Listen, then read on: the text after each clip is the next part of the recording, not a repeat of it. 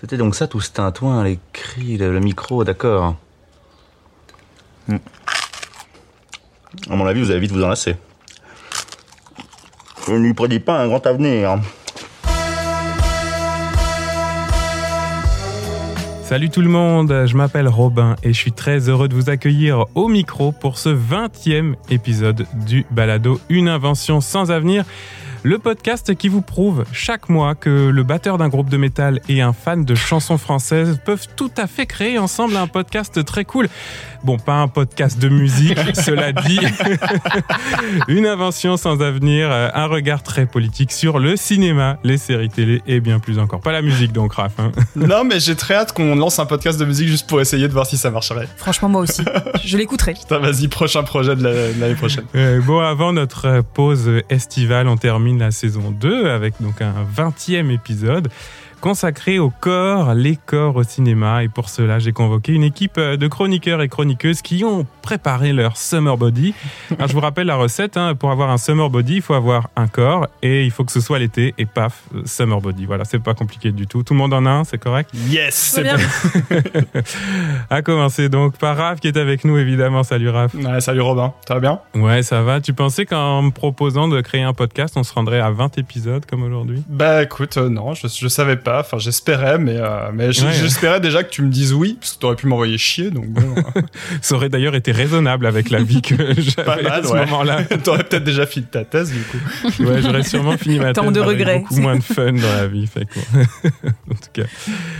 Avec nous également Alice. Salut Alice. Salut Robin, salut tout le monde. Salut. Hey, content que tu sois là pour cette euh, 20e. Je pense que t'es la chroniqueuse la plus, la plus présente depuis le début du podcast. Ouais, très régulière, mais toujours avec grand plaisir. T'es presque en vacances, toi? T'es déjà en vacances? Ouais, euh, presque. hein, il reste encore quelques petits trucs euh, de bac, euh, de réunion, mais là, ça sent l'été quand même. C'est bon. On commence à traîner dehors, euh, regarder les programmes dessinés en plein air. Yes. De la chaîne euh, Kaleidoscope, euh, Arcani est avec nous. Salut Arcani. Bonjour. Salut, euh, des vacances pour toi? Euh, non, parce que je- mon métier n'a pas de vacances. On les prend quand on veut, mais on n'a pas de vacances. Il faut qu'il y ait des non-profs dans cette émission, sinon ça fait très entre-soi. Ouais, oui, Eh. c'est bien, pour la diversité. Et de la chaîne On se laisse la nuit, Elsa est avec nous également. Salut Salut De retour Elsa, ça fait très plaisir de t'avoir une deuxième fois. C'est bon, t'as adopté. Très honoré d'être là pour la, la 20e. En plus, c'est ce. c'est Ben super. oui, ben oui, on s'était cherché, on s'était imaginé peut-être un concept un peu spécial pour la 20e. Puis pas du tout, parce que on n'a pas eu de bonne idée. Alors quand il n'y a pas de bonne idée, Dans la dernière idée, c'était épisode 20, on va faire un épisode sur le vin. Te plaît, heureusement, on l'a pas fait.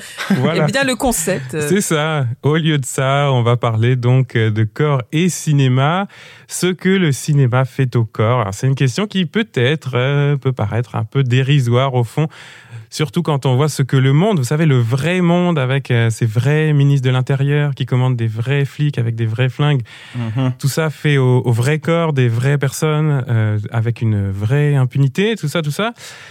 Ou encore euh, quand on sent l'odeur des vrais arbres qui partent en vraie fumée, qui fait piquer les vrais yeux et tousser mes vrais enfants, même si les forêts elles brûlent vraiment, vraiment loin. À cela, je réponds, et peut-être qu'on va répondre ça ensemble aujourd'hui, que bah, le cinéma, c'est quand même un vrai truc. hein.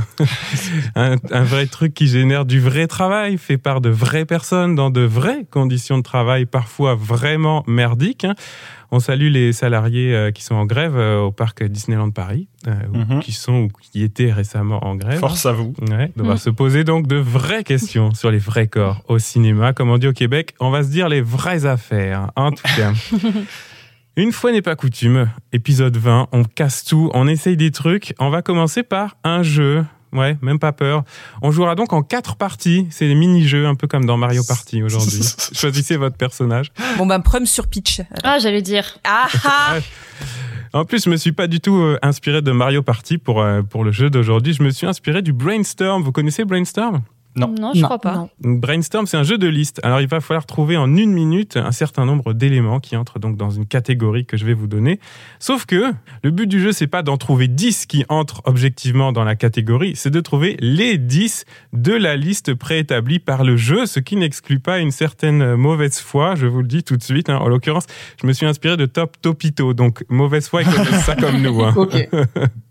Allez, pour introduire la première chronique qui sera celle de Raph, euh, j'ai un top un peu name and shame. C'est bien pour commencer l'émission. Totalement dans notre ligne. On parle des corps et de ce que le cinéma fait au corps. Allons-y avec un top des réalisateurs réputés les plus tyranniques, c'est-à-dire ceux avec qui il faut pas tourner. Hmm. Alors là, on dit des trucs en vrac. Et on ouais, puis moi je fais, le, je fais le décompte, ouais, c'est ça. James Cameron.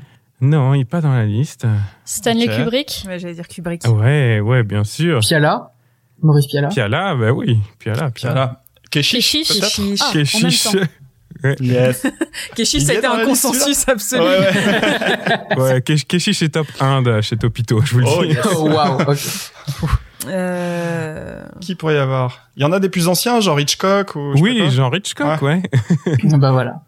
Ouais, il y en a, il y en a des plus Cécile anciens. B2000 peut-être? Non, non, c'est pas mal, ouais. Lui, Mais va. je me suis dit que c'est ça, le principe de brainstorm fait qu'on va citer des gens qui sont pas dans la liste et on va pas s'arrêter à 10, donc allez-y, c'est ça qui est cool. Euh, Catherine Corsini? Non, non, spoiler, il n'y a pas de femmes dans le top 10. Ah, tiens, comme y étrange. pas de femmes dans le top 10 des gens Ouais. maltraitants. Est-ce qu'il y aurait Michael Bay? Non, non. Euh, Tarantino? Non, et il aurait Ah, mérité. Il ouais, aurait peut-être ça mérité, ouais. m'étonne, Ça m'étonne beaucoup. Ce jeu est injuste. Euh, Ouais, très injuste. Bon, on en a trouvé combien là? Alors, vous avez euh, euh, Keshish, Kubrick, Hitchcock, Piala. Et donc, dans notre euh, top 10 Topito, il y avait aussi euh, Henri-Georges Clouzot, qui a fait péter un câble à tout le monde jusqu'au point de, de, de faire euh, arrêter euh, Ah mais le oui, film son film qui a jamais terminé là. Ouais, ouais. Non, il n'a jamais été terminé parce que tout le monde est parti en On dépression. peut rajouter quelqu'un? Tu peux, vas-y, vas-y. j'ai- Tant que j'ai pas encore Jean-Pierre. Mocky. Oui, Jean-Pierre Mocky, effectivement, il est Ah, dans la bravo. liste. Bravo. Donc, il y avait Clouseau, il y avait Wong Kar-wai. Ah, je savais pas pour Wong Kar-wai. Ouais, j'ai pas le détail, mais bon, le top topito, c'est un vrai top. non, non, mais si c'est un top hein. euh, Il y aura les infos. la source est valide. hein. La science a parlé. hein. non, non, mais Il est réputé pour faire des tournages hyper longs, ça dure 4 ans, et c'est pas des- jamais des très bonnes conditions, bon, je sais pas. ok. Coppola, Coppola pour, notamment pour Apocalypse Now.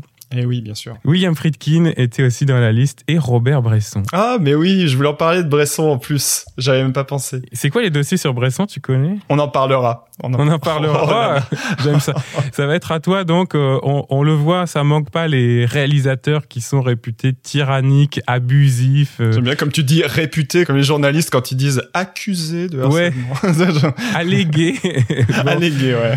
C'est en bonne partie de ça que tu parles dans ta chronique, Raph. À qui appartiennent les corps des acteurs et des actrices? Et le point de départ de ma réflexion, je vous l'avais partagé sur notre euh, Discord interne. C'était une vidéo que j'ai vue tourner sur Twitter, publiée par Arte début juin. Euh, je vous lis la description parce pour vous, vous dire à quel point j'étais euh, choqué de tomber sur ça dans mon fil.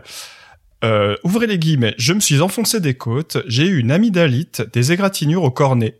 Quand Malcolm McDowell raconte son tournage avec Stanley Kubrick, cela nous donne un aperçu du perfectionnisme sans borne du réalisateur. Petit emoji caméra. Alors que personnellement, j'aurais bien mis un petit emoji caca ou poubelle, Ou par exemple. Mais apparemment, la direction d'Arte en a décidé autrement. Ah, évidemment, il y a rien qui va et rien que perfectionnisme. En fait, moi, ça m'a fait péter un câble. C'est-à-dire, ça dit bien à quel point la critique française romantise vraiment Ah ce ouais. qui est en fait de la maltraitance sur les tournages. Ah oui, normalement, un tournage parfait, euh, personne s'enfonce des côtes, quoi. Oui, c'est ça. C'est pas être perfectionniste. Si t'es perfectionniste, t'es perfectionniste jusqu'au bout et aussi dans le soin que tu portes aux acteurs et aux actrices, en fait. Ça, C'est... Ouais, apparemment, ça, ça entrait pas dans les cadres de son exigence. Ah On va savoir pourquoi. Mais ouais, ouais, on a vraiment rien à carrer en fait de la santé des acteurs quand on dit un truc pareil, quoi. Euh, pour en, en amorce de la vidéo et en plus la vidéo encore pire parce que il commence bien sûr par nous dire que chaque film de Kubrick a révolutionné le cinéma, histoire de bien poser le truc en mode oui, il y a de la souffrance, mais vous inquiétez pas, c'est pas pour rien, hein, quand même. Et puis après, c'est en mode petite musique de jazz douce, photo en noir et blanc, et là, ça affiche un texte sur l'exigence maladive de Kubrick, avec des formules du type, je cite, il va jusqu'à éprouver physiquement et psychologiquement ses acteurs pour obtenir ce qu'il veut. Ce qui est ultra toxique, en fait, hein, tout simplement. Vous voyez vraiment pas le problème quand vous écrivez ça? Il vous faut des comparaisons? Ok. Alexandre Benalla, un comédien tellement investi dans son rôle de policier qu'il va jusqu'à éprouver physiquement des gens au hasard dans la rue. Émile Louis, un passionné qui assume son jusqu'au boutisme. Bon, on pourrait, euh, on pourrait en faire d'autres. le, le truc d'Arte là, je trouve qu'ils ils confondent tout en fait. C'est-à-dire, tu pourrais bien dire, il y a des, des actes qui sont limite euh, criminels et il y a l'art à côté, mais eux non, ils, ils font un seul pack avec tout ça. Et du coup, ils confondent le, le sens du détail historique, donc c'est-à-dire le vrai perfectionnisme au travail de Kubrick, parce qu'effectivement, il était réputé pour ça, le nombre de prises, qui est déjà un indice qu'on commence à dériver vers quelque chose de pas cool quand on est à plus de 100 pour une seule scène, et des actes bah, de pure violence en fait. Et Kubrick euh, n'était pas à son coup d'essai puisqu'il aimait lui-même faire des analogies militaires. Il disait notamment si Napoléon n'avait pas dirigé ses troupes de façon précise, il ne les aurait jamais menées dans la bonne ville le bonjour. On, on parle du Napoléon qui a fait la campagne de Russie. Hein. Oui, c'est ça. Ou alors c'est bien vu parce que ton Mm. tournage finit vraiment par ressembler à la campagne de Russie. C'est-à-dire Ah que oui. tout le monde est mort de froid, t'as mangé tous les chevaux, les survivants te détestent. euh, voilà. Oui, non, mais oui. Alors dans ce cas-là, oui, d'accord. L'analogie se tient. Ok. Bah, D'ailleurs, de ce qu'on sait, ça devait être à peu près l'ambiance des derniers jours de tournage de Shining. Euh, je rentre pas dans le détail, vous chercherez, mais enfin voilà. Et, euh, et encore, voilà, bon, on pourrait citer plein de problèmes, hein, notamment euh, Shelley Duval qui, euh, joue la mère donc dans Shining, qui euh, en a subi pas mal aussi. Elle est pas du tout dans la vidéo, mais euh, mais voilà, elle, elle était dans un tel état de stress après le tournage et ça stress volontairement produit par le réalisateur hein, Mm. que en fait elle a fini par développer des troubles psy assez graves. Donc comme quoi, en fait, c'est pas seulement physique, c'est aussi psychologique la maltraitance sur les tournages. Et euh, ça peut faire des carrières qui changent euh, abruptement. Elle a quasiment pas tourné pendant 20 ans après ça, quoi. Ouais. Alors, vous inquiétez pas, je vais pas juste euh, multiplier des anecdotes glauques. Hein, c'est pas, euh, c'est pas le but. C'est pas non plus le but de dire euh, on cancelle tout, on cancelle Kubrick. Même si, bon, en vrai, on cancelle tout. Mais voilà, je voulais juste me poser un peu la question de comment on doit réagir face à ce genre de cas et comment bien en parler dans la presse, dans la média et dans la critique. Parce que on pourrait me dire, oui, ok, mais Orange Mécanique, Shining, 2001, l'Odyssée de l'espace, c'est des grands films, peut-être ça méritait ça, je ne sais pas. Et en vrai, là c'est la hot take problématique, je pense qu'on pourrait se poser la question. C'est rétrospectivement, est-ce que ça vaut le coup d'accepter un certain degré de violence si ça aboutit à des chefs-d'œuvre intemporels? Vraie question morale. Alors évidemment, on a envie de répondre que non, parce que ici on condamne les violences. Est-ce que vous condamnez les violences, Raphaël? Moi, je condamne les violences. Ah bon? Non, je condamne les violences sauf contre les commissariats. Mais en fait, ce qui m'a fait douter, c'est que parfois même les acteurs finissent par y trouver du sens. Et euh, Duval et McDowell que je citais, ils ont énormément souffert, mais quand on leur pose la question, ils disent que effectivement, ça a permis de rendre les films excellents et qu'ils sont fiers du résultat. Et cette parole, spontanément, elle dérange, mais on peut essayer de l'entendre. Euh, C'est-à-dire, moi, c'est ce que j'appelle le dilemme Whiplash. Je sais pas si vous avez vu ce film de Damien Mhm. Chazelle. C'est est-ce qu'on a le droit de briser des gens si c'est le seul moyen pour que le monde puisse connaître le prochain Charlie Parker, donc un grand jazzman, machin. C'est le personnage de, de Whiplash qui dit explicitement ça. Je suis prêt à accepter qu'on puisse se poser la question, mais à condition de ne pas minimiser les violences. Quand bien même elles seraient en partie consenties ou en partie acceptées a posteriori, on va dire. Or, le premier réflexe des critiques, en général, c'est de nier ou de minimiser le problème, Mm. comme les mecs d'Arte de tout à l'heure, et comme, en vrai, la quasi-totalité de la presse et des cinéphiles, qui vont souvent même jusqu'à encenser les méthodes jugées originales des réalisateurs. Parce que oui, en fait, ne pas respecter le droit du travail, c'est vu comme un acte créatif. C'est Je me souviens de cours de cinéma euh, dans mon- mes études dans lesquels on nous parlait de À nos amours de Maurice Pialat. Peut-être Robin, t'étais là. Ouais, j'étais là, ouais. à l'époque. J'étais là, Je suis à peu près sûr de ce que tu vas dire, ouais. Ouais, tu te souviens de cette, cette admiration dans la voix du professeur qui trouvait que c'était novateur quand même la manière de tourner en amenant une grosse part d'impro euh, chez Maurice Pialat. Et en fait, oui, sur le papier, c'est novateur de faire de l'impro dans du cinéma d'auteur. Mais en fait, le film À nos amours, ça parle de l'adolescence d'une jeune fille qui a des relations hyper tendues avec sa famille. Et bah en fait, quand tu les les gens, quand tu les laisses être comme dans la vraie vie en impro, bah juste ils deviennent violents en fait. Ils font des vrais gifles, des vraies engueulades, des vrais pleurs et évidemment surtout contre des femmes. Ici, en, en l'occurrence, Sandrine Bonner, qui est toute Mm. jeune et qui euh, vraiment en a pris plein la tronche pendant le tournage, quoi. Et je me suis demandé, euh, en réfléchissant à tout ça, comment on avait pu en arriver là, comment on avait pu finir par en trouver ça normal. Il y a évidemment beaucoup de facteurs, mais j'ai quand même une hypothèse, c'est qu'on ne pense pas assez le cinéma comme un travail. Alors, on va évacuer tout de suite le point, on est dans un podcast de gauche. Si on est un tout petit peu marxiste, normalement, on se dit, ben, l'acteur et l'actrice, c'est des employés, et le cinéaste, c'est toujours plus ou moins, bah, le patron. Et le patron, on le connaît, dès qu'il y a moyen de rabaisser les autres pour se sentir exister, en général, il est bien chaud.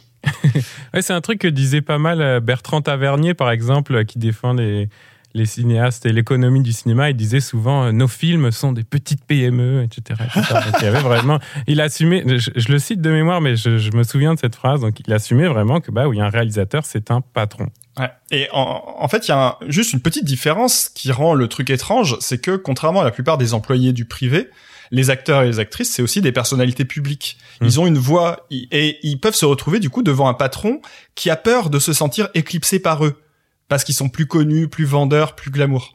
Et du coup, chez certains cinéastes, je pense qu'il peut y avoir vite cette idée que être acteur, c'est un métier facile, c'est un métier de confort, et que sur le tournage, c'est le moment où ces petites stars, là, il faut leur mener la vie dure, leur rappeler d'où ils viennent. C'est un truc qu'on retrouve pas mal dans l'histoire du cinéma, par exemple euh, chez Jean-Luc Godard, qui à la fin des années 60 propose une comparaison entre métier d'acteur et travail à l'usine. Il nous dit, l'ouvrier, une fois qu'il est entré dans l'usine, il travaille vraiment ses 8 heures sans tricherie, parce qu'il n'a pas le choix.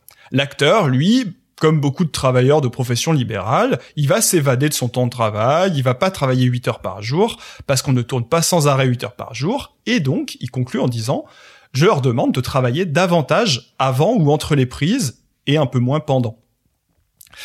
C'est un bon exemple parce que, d'un côté, c'est pas le pire gars. Bon, à part qu'il est un peu crypto-antisémite sur les bords, euh, Godard, si vous avez pas écouté notre épisode sur la cancel culture, vous en apprendrez plus là-dessus. Euh, mais pourquoi je dis c'est pas le pire? Parce que c'est sa période marxiste, il essaye de réfléchir au fait qu'il est un patron sur le tournage, et malgré tout, sa conclusion, c'est que quand même les acteurs devraient être traités un peu plus à la dure, quoi. Et il y en a pas mal qui vont évidemment beaucoup plus loin que ça. On parlait de Robert Bresson tout à l'heure. Moi, j'ai pas de vrai dossier sur Bresson. Par contre, je connais ses bouquins. Et Robert Bresson a beaucoup théorisé l'idée que au cinéma, les acteurs devaient pas jouer parce que il pense que c'est un truc du théâtre et que euh, pour lui, les acteurs c'est de la matière. D'ailleurs, ils les appellent pas des acteurs, ils les appellent des modèles, comme dans la mode, mais surtout en fait comme de l'argile qu'on va modeler pour lui faire prendre une forme. Et je vous donne quelques citations il nous dit euh, les acteurs se caractérisent par leur assurance, alors que le charme des modèles, c'est qu'ils ne savent pas ce qu'ils sont. Ou encore, le modèle est protégé contre toute pensée. Ce qui veut dire qu'il est aussi protégé contre le fait d'avoir une personnalité, un esprit critique et de pouvoir résister à la volonté du cinéaste. En fait. Ouais, c'est vachement déshumanisant quand même. C'est hyper déshumanisant. Et ça, c'est jugé révolutionnaire dans l'histoire du cinéma. Cette méthode-là. Alors il y en a d'autres, hein. euh, je dis Bresson, mais on pourrait parler, c'est pas que en France d'ailleurs. Euh, J'ai trouvé euh, Lev Kuleshov. Vous savez le mec de l'effet Kuleshov, Mhm. dans, qui est un cinéaste des années 20 et un théoricien euh, qui, on, on, le connaît pour avoir expérimenté des trucs de montage. Mais il y a aussi pas mal de textes où il parle des acteurs. Et pour lui, on peut appliquer avec les acteurs un principe qu'il appelle de composition géométrique. C'est-à-dire que chaque partie du corps, tu peux la faire bouger dans un sens, dans un autre, à gauche, à droite, en haut, en bas, etc. Et à partir de là, le cinéaste, c'est un peu comme un marionnettiste qui va régler la machine du corps pour lui dire de bouger dans telle ou telle direction. Alors, évidemment, c'est complètement pété, il, a, il appliquera jamais ça dans ses films, mais moi je trouve ça assez fou qu'on puisse théoriser le fait que l'acteur est un objet, en fait, Ouais. un- un- est une marionnette au premier sens du terme. Et, des, et en fait, dans la tradition un peu cinéphile qui vise à voilà euh, à trouver que les acteurs c'est une partie négligeable du travail et qu'on peut les maltraiter, je pense qu'il y a peut-être un peu de reste de ces théories-là euh, très anciennes euh, de l'histoire du cinéma. Bon, la morale de cette histoire, c'est quoi? Euh, Parce qu'il y a- c'est important qu'il y ait une morale. Alors, si vous devez retenir un truc, c'est ça. Un, arrêtez de romantiser les violences sous prétexte que c'est des artistes que vous aimez bien. Vous avez le droit d'aimer Kubrick et de trouver que c'était un salaud. Deux, un tournage, c'est un lieu de travail. Le droit du travail doit s'appliquer, comme partout. Arrêtez de croire qu'on a le droit de tout faire sous prétexte que c'est de l'art. et trois, les cinéastes, arrêtez de croire que les acteurs sont forcément des starlettes capricieuses à qui il faut infliger des espèces de petites leçons de vie. C'est juste débile et puéril. Respectez-vous, soyez amis avec eux, vous verrez, ça se passera beaucoup mieux pour tout le monde. J'aime beaucoup euh, au fil euh, de, de la création de ce podcast, comme tes chroniques, euh, tu as fait toi-même la propre synthèse de ta chronique à la fin comme à l'instant, donc j'ai presque plus rien à faire. ouais, c'est pour- pour être sûr que tout le monde, il n'y a pas de mésentente. Alors d'ailleurs, puis-je me faire un peu, euh, je dirais pas l'avocat du diable parce que je suis complètement d'accord sur le fait que effectivement romanticiser, Ouais. je ne sais jamais je savais comment pas trop. Euh, les violences, euh, dans tous les cas, quelles que soient ces violences-là, euh, ça fait partie de, de ce qui les encourage et de ce qui les perpétue. Donc, bien évidemment, qu'il faut pas le faire. Je, je dis ça d'un point de vue de quelqu'un qui a reçu une formation du coup de metteuse en scène, mais au théâtre. Mais dans tous les cas, j'ai eu du coup une formation à la direction d'acteurs. Et effectivement, euh, le premier truc que tu fais quand on te forme à la direction d'acteur, c'est de bien comprendre que effectivement, tu vas devoir, comme un peintre peint avec de, de, un pinceau et de la peinture, toi, tu vas devoir peindre ton histoire avec des corps et avec du vivant. Et du Mhm. coup, forcément, ta volonté à toi, dans le cadre du, de la création, doit primer sur celle du comédien parce que sinon, en fait, il faut un chef. Enfin, c'est c'est un peu ce qu'on t'apprend assez vite. Ouais, ouais. Du coup, il faut qu'ils Mhm. te suivent, bien évidemment, par la confiance et parce qu'ils savent vers où tu vas et parce qu'il y a un projet commun et une vision commune. Mais, mine de rien, la plupart des exercices de théâtre qu'on te fait faire pour former les comédiens, il faut pas se leurrer, c'est que des exercices qui euh, brisent plus ou moins quelque chose. C'est-à-dire que les exercices d'échauffement, c'est quand même fait et pour te chauffer le corps, mais et aussi pour te mettre dans un état de fatigue qui fait que tu vas suivre ce qu'on te dit et que tu vas Mhm. moins prendre des décisions, euh, on va dire euh, euh, accessoires, tu vois, qui qui seraient euh, qui perturberaient la vision d'ensemble.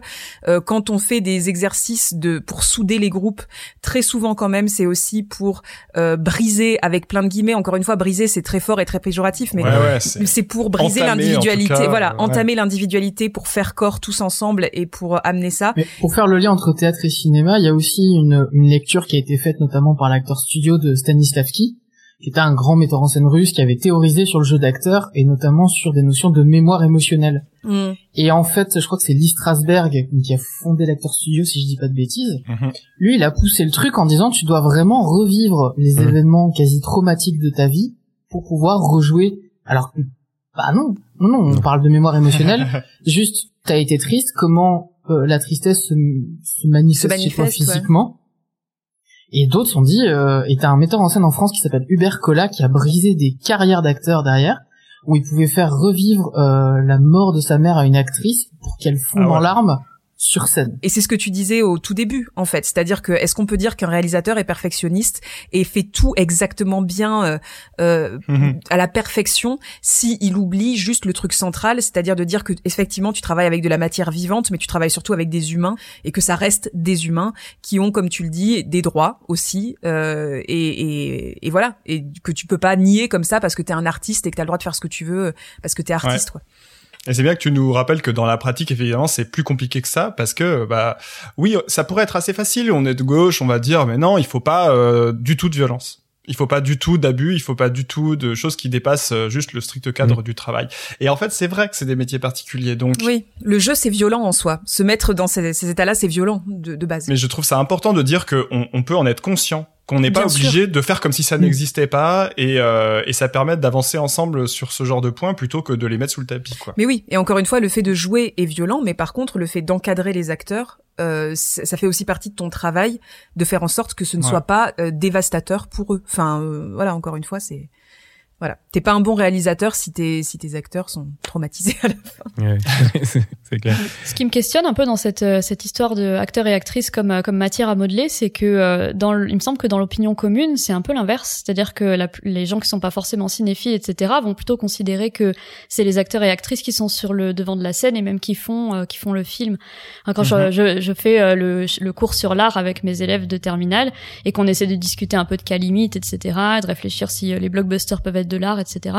Pour les élèves, c'est toujours le cas parce que ces films sont portés par des acteurs et actrices et que les Mhm. émotions passent par euh, par ces par les personnages et que euh, et que comme s'ils étaient au premier plan et pas du tout comme s'ils étaient de la matière. C'est-à-dire que j'ai déjà des élèves qui m'ont dit de toute façon, c'est les acteurs et actrices qui font l'art dans le cinéma. Mm. Et c'est un fantasme très bourgeois, le truc du peintre. euh, ou, Oui, c'est voilà. vrai, c'est tout un ensemble de, de métaphores là, Il artistiques. faudrait en fait renouveler nos métaphores et dire euh, Oui. non, un cinéaste, il est comme euh, un entraîneur de foot. Euh, il, il est là pour cadrer l'ensemble, mais c'est pas lui qui va marquer les buts, quoi. Intéressant. Ouais, je tente des choses. Tente Non, des mais c'est bien, on cherche, on cherche. Après, est-ce que Euh. maintenant c'est pas le producteur qui a pris le rôle du patron et qui du coup abuse? Et je- bah, On fait le lien avec l'affaire Weinstein, qui aussi décide de qui travaille sur le film, qui va choisir le réal, le directeur de la photo, etc., etc. Il y a toute une colonne de hiérarchie. euh. Oui, il y a un ruissellement de la violence, de toute façon, c'est euh, sûr. Oui. Complètement. S'il y a bien un truc qui réussit à le bien, c'est ça. Merci Raph euh, d'avoir vraiment là bien planté le, le décor là justement de cette euh, de cette discussion sur les corps au cinéma. La prochaine chronique est celle d'Elsa que moi j'ai sollicité pour cet euh, épisode sur le corps parce que j'avais vu ton excellente vidéo qui parlait de, de handicap et de cinéma. Alors c'est un peu de ça que tu vas nous parler aujourd'hui, Oui, mais mais après le mini-jeu. Ah Ouais. Donc je vous reviens avec un deuxième top euh, topito.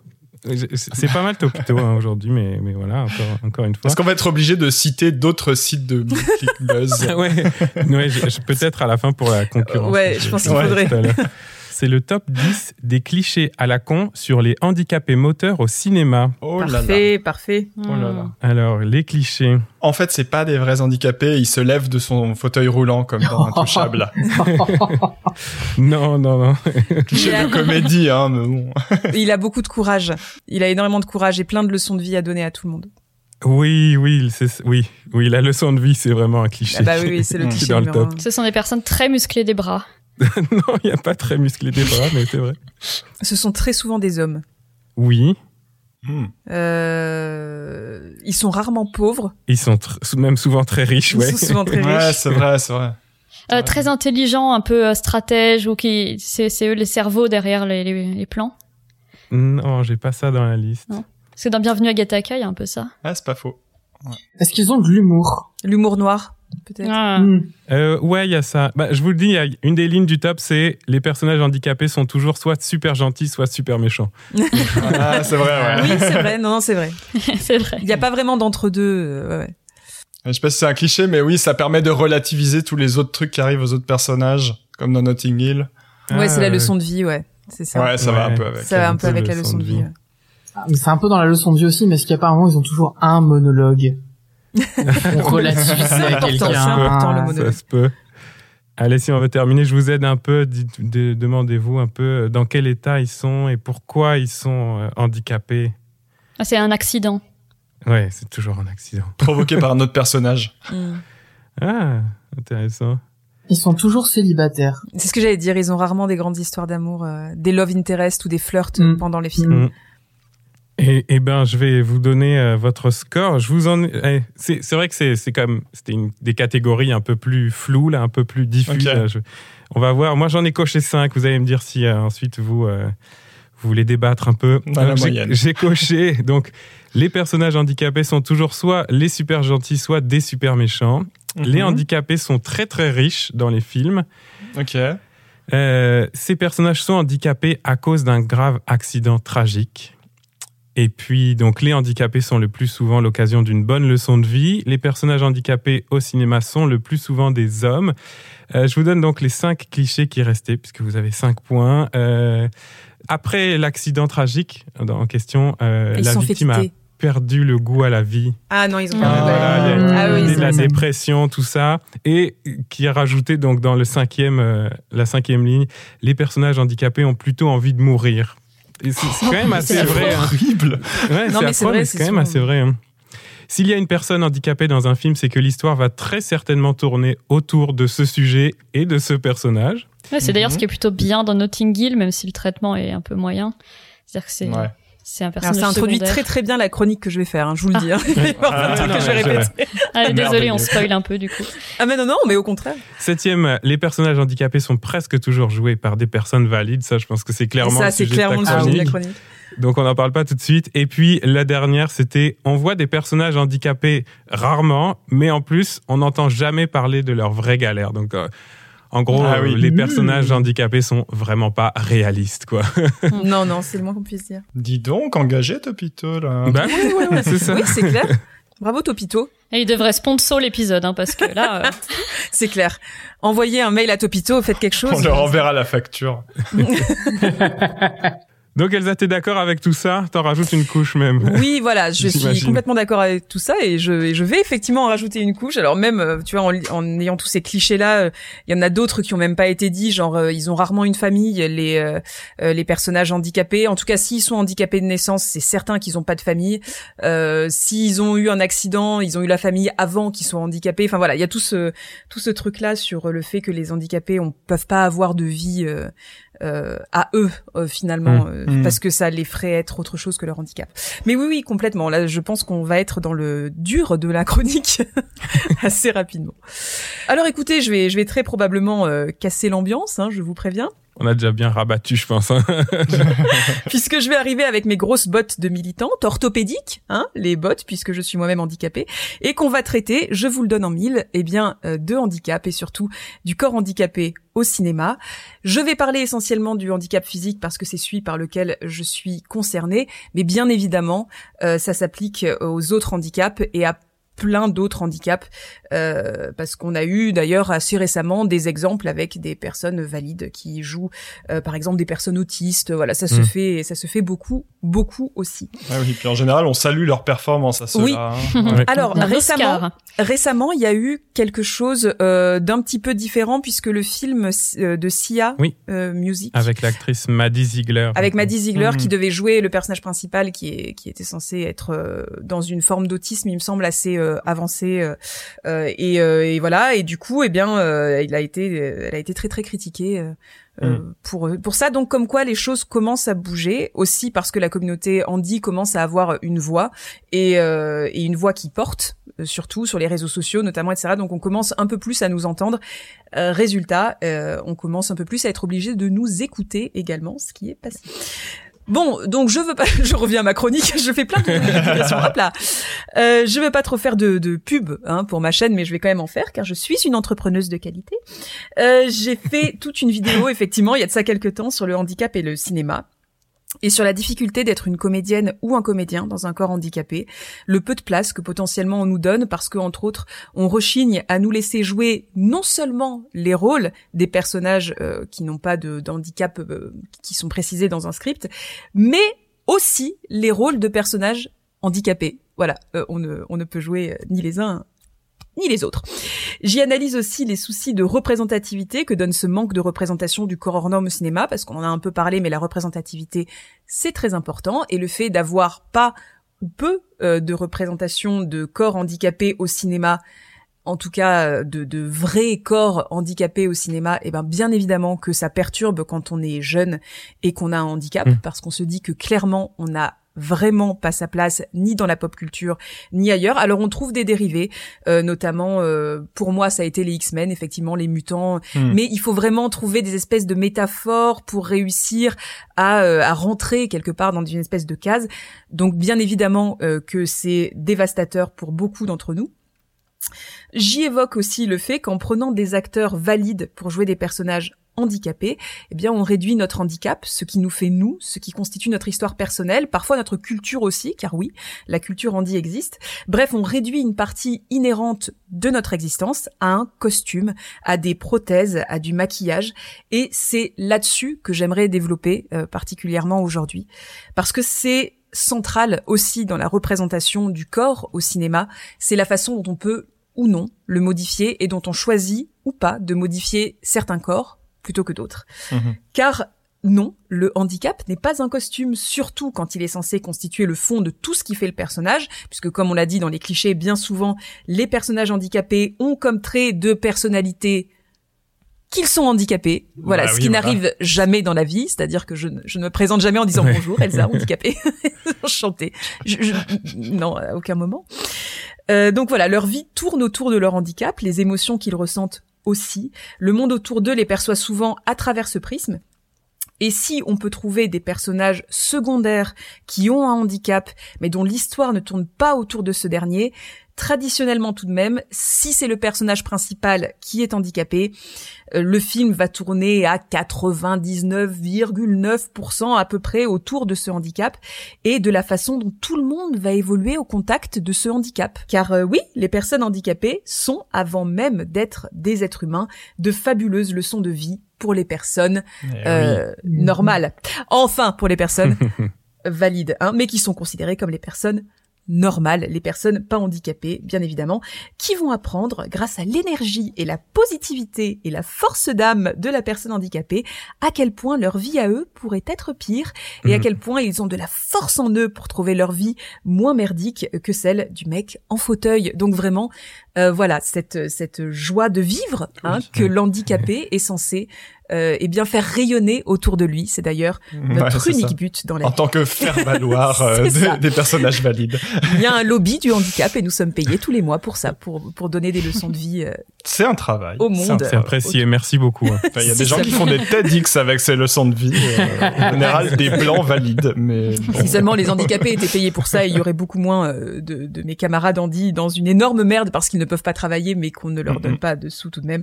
Donc n'hésitez pas hein, à, à payer euh, à nous payer largement pour euh, pour des leçons de vie. à chaque fois que vous avez l'impression d'avoir eu une bonne leçon de vie, c'est ça. Un, petit type, franchement.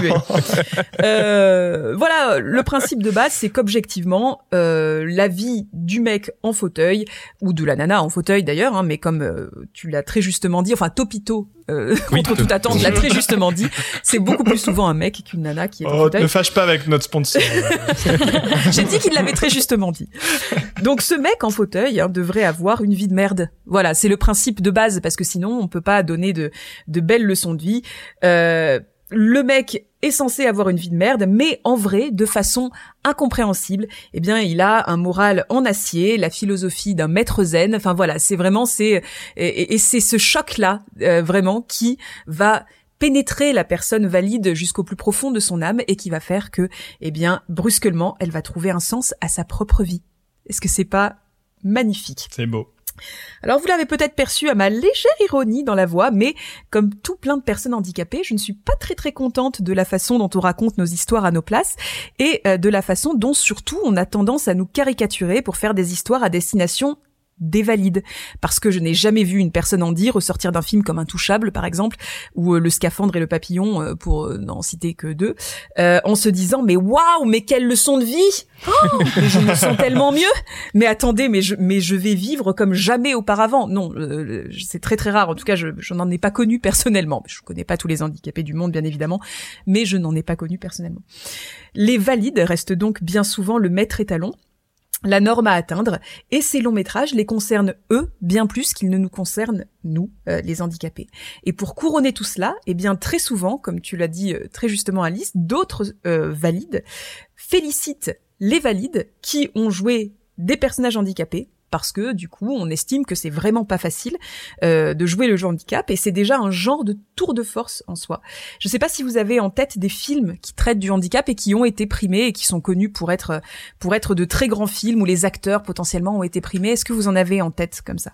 Sur la question du handicap mental, il y a Vol au-dessus d'un nid de coucou. Oui. Mhm. Ouais.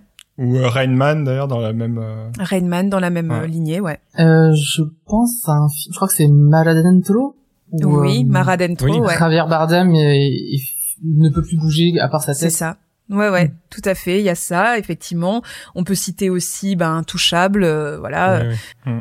Ah, il y a eu le biopic de Stephen Hawking. Oui. Super récemment. Ah, c'est vrai, oui. Une histoire, une brève, une, histoire du temps, une fantastique histoire du temps, une brève histoire du temps, je ne sais plus. C'est avec Eddie Redmayne, c'est ça? Oui. Oui. Mm.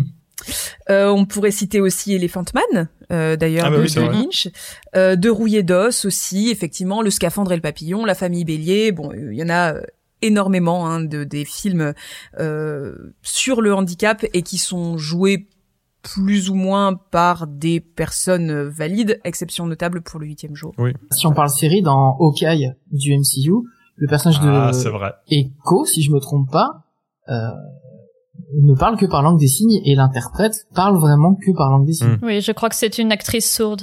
Ouais, dans les séries, il y a, mais il y a de toute façon une amélioration petit à petit euh, des, des de ces choses-là parce que encore une fois, les personnes en dit commencent à parler et commencent à dire mais attendez, pourquoi est-ce que on, vous prenez pas, pourquoi est-ce que vous prenez une acteur, une actrice par exemple euh, valide euh, et vous lui apprenez la langue des signes, mm. alors qu'il y a des actrices qui connaissent la langue des signes, qui sont sourdes et qui ont euh, besoin de travailler aussi. Pourquoi est-ce que vous ne prenez pas une actrice qui est déjà concernée par le problème et qui, enfin, voilà, c'est une vraie question que, que les personnes peuvent de plus en plus euh, poser. Et du coup, bah. je pense que la situation. Parce que ça cancelle la carrière des acteurs valides. bah oui.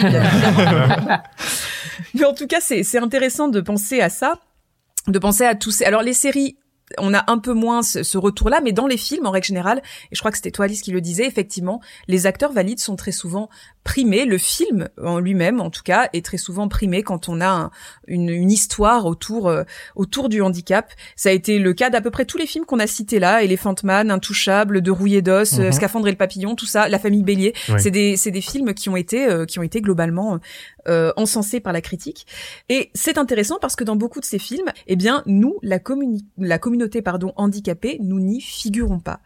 Non seulement ces histoires ne sont pas faites pour nous, mais en plus, nous n'y avons aucun rôle. Car les rôles d'handicapés sont joués par des valides. Et cette pratique-là, de faire jouer un rôle d'handi euh, par un comédien ou une comédienne valide, ça porte un nom. Ça s'appelle le creeping up. Hmm. Un valide va prendre des accessoires et imiter un handicapé, essayer de contrefaire sa façon de se tenir, sa façon de parler, sa façon de marcher. Tout ça, c'est le creeping up et le résultat est souvent encensé par la critique. Et ce qui est particulièrement intéressant là-dedans, c'est le fait que le handicap soit réduit à un costume. Voilà, c'est intéressant même d'un point de vue philosophique parce que aux yeux de tout un tas de valides, c'est cela qu'est le handicap. C'est un costume. Si une personne est sur un fauteuil roulant, on va voir essentiellement le fauteuil roulant. Si une personne a une béquille, on va voir essentiellement la béquille. Une malformation quelconque, eh bien, on va voir surtout la malformation, etc. Et c'est comme ça. Le corps handicapé raconte une histoire aux yeux du spectateur, handicapé ou valide d'ailleurs, parce que c'est pas parce qu'on est handicapé qu'on échappe forcément à cette façon de, percevoir les gens qui nous entourent. Encore une fois, le, le, mmh. fait d'avoir des cette chronique là, ma vidéo, mais même le fait d'avoir des discussions autour de ça, c'est pas à charge, bien évidemment, contre les personnes valides, parce que, ben, ma foi, on est valide, on est handicapé, on n'y peut pas grand-chose globalement dans la vie. Et les personnes handicapées ont elles-mêmes parfois un regard complètement euh, faussé sur euh, sur d'autres personnes handicapées. Encore une fois, c'est pas parce qu'on est handicapé qu'on est parfait et qu'on a qu'on ne dit jamais aucune connerie et que et que on a mhm. une parole d'or sur tout ce qui concerne le handicap. Vraiment, je tiens à, le répéter. Euh, le corps hors norme, globalement en tout cas, raconte une histoire aux gens avant que la personne qui habite ce corps ne puisse raconter la sienne. Et c'est ce que prouve cette pensée commune qu'on peut jouer le handicap. Voilà, quand un valide feint d'être dans un fauteuil roulant pour jouer une personne handicapée, il ne joue pas la personne handicapée en réalité. Il joue le handicap que porte cette personne. Et la différence a l'air hyper fine, mais je vous assure qu'elle change tout au final entre jouer un costume et jouer un être humain. Hmm. Vous voyez ce que je veux mhm. dire? Bien, Et à cela, très souvent, on nous rétorque que le cinéma, eh bien, c'est de la fiction, et ce n'est pas un documentaire, avec la fameuse phrase qui revient très souvent, je ne sais pas pourquoi cette phrase-là revient très souvent, mais je l'ai entendue un nombre incalculable de fois, bah, il faut pas être cosmonaute pour jouer un cosmonaute. Et oui, effectivement. Et ça, ça confirme encore plus euh, ma réflexion précédente, c'est-à-dire que un cosmonaute, c'est un costume. c'est un costume qu'on peut mettre et enlever. Euh, un cosmonaute, c'est un métier que tu dois apprendre, que tu peux choisir de laisser derrière toi aussi. Parce que si demain t'en as ras le cul d'être cosmonaute et qu'en fait tu veux être institutrice, eh bien tu apprends le métier d'institutrice et tu n'es plus cosmonaute et tu deviens institutrice. Ça marche moins bien dans l'autre sens, mais oui, institutrice pour être cosmonaute c'est plus compliqué, on est bien d'accord. Euh, mais globalement, je, je vais briser euh, probablement des, des, carrières et des rêves, mais le handicap ne fonctionne pas euh, comme ça. On ne peut pas demain se dire tiens, finalement, euh, handicap, bif bof, eh bien, je vais laisser ça derrière moi et être euh, plutôt euh, valide. Voilà, ça ne, ça ne, ça ne marche pas comme ça, pas du tout. Et puis du coup, si on, si on suit ce raisonnement-là, euh, tous les rôles de mecs cis blancs joués par des mecs cis blancs, du coup, c'est des documentaires. Mmh. voilà. Il y a un paquet de documentaires du coup. Il y a un bon gros paquet de documentaires. Bref, le handicap n'est pas un rôle. Une personne handicapée, si vous lui faites jouer le rôle d'une personne handicapée, eh bien, elle va devoir jouer elle aussi. Et alors, pour aller encore plus loin et vraiment filer cette idée jusqu'au bout, puisqu'on ne veut pas faire de documentaire, pourquoi est-ce que des personnes handicapées ne jouent pas des rôles de personnes parfaitement valides? Par exemple. Bah Parce qu'il va falloir, alors effectivement, on va dire, mais oui, mais il va falloir les maquiller, va falloir euh, utiliser des, des, des, techniques pour les filmer pour pas qu'on voit qu'ils sont en fauteuil ou qu'il leur manque un bras ou, mais est-ce que c'est pas exactement ce qu'on mhm. fait pour les personnes valides qui jouent des personnes en situation de handicap? Pourquoi on le fait pour des valides qui jouent des handicapés? Et pas l'inverse. Pourquoi est-ce que ça semble moins choqué dans un sens que dans, l'autre, que dans un autre?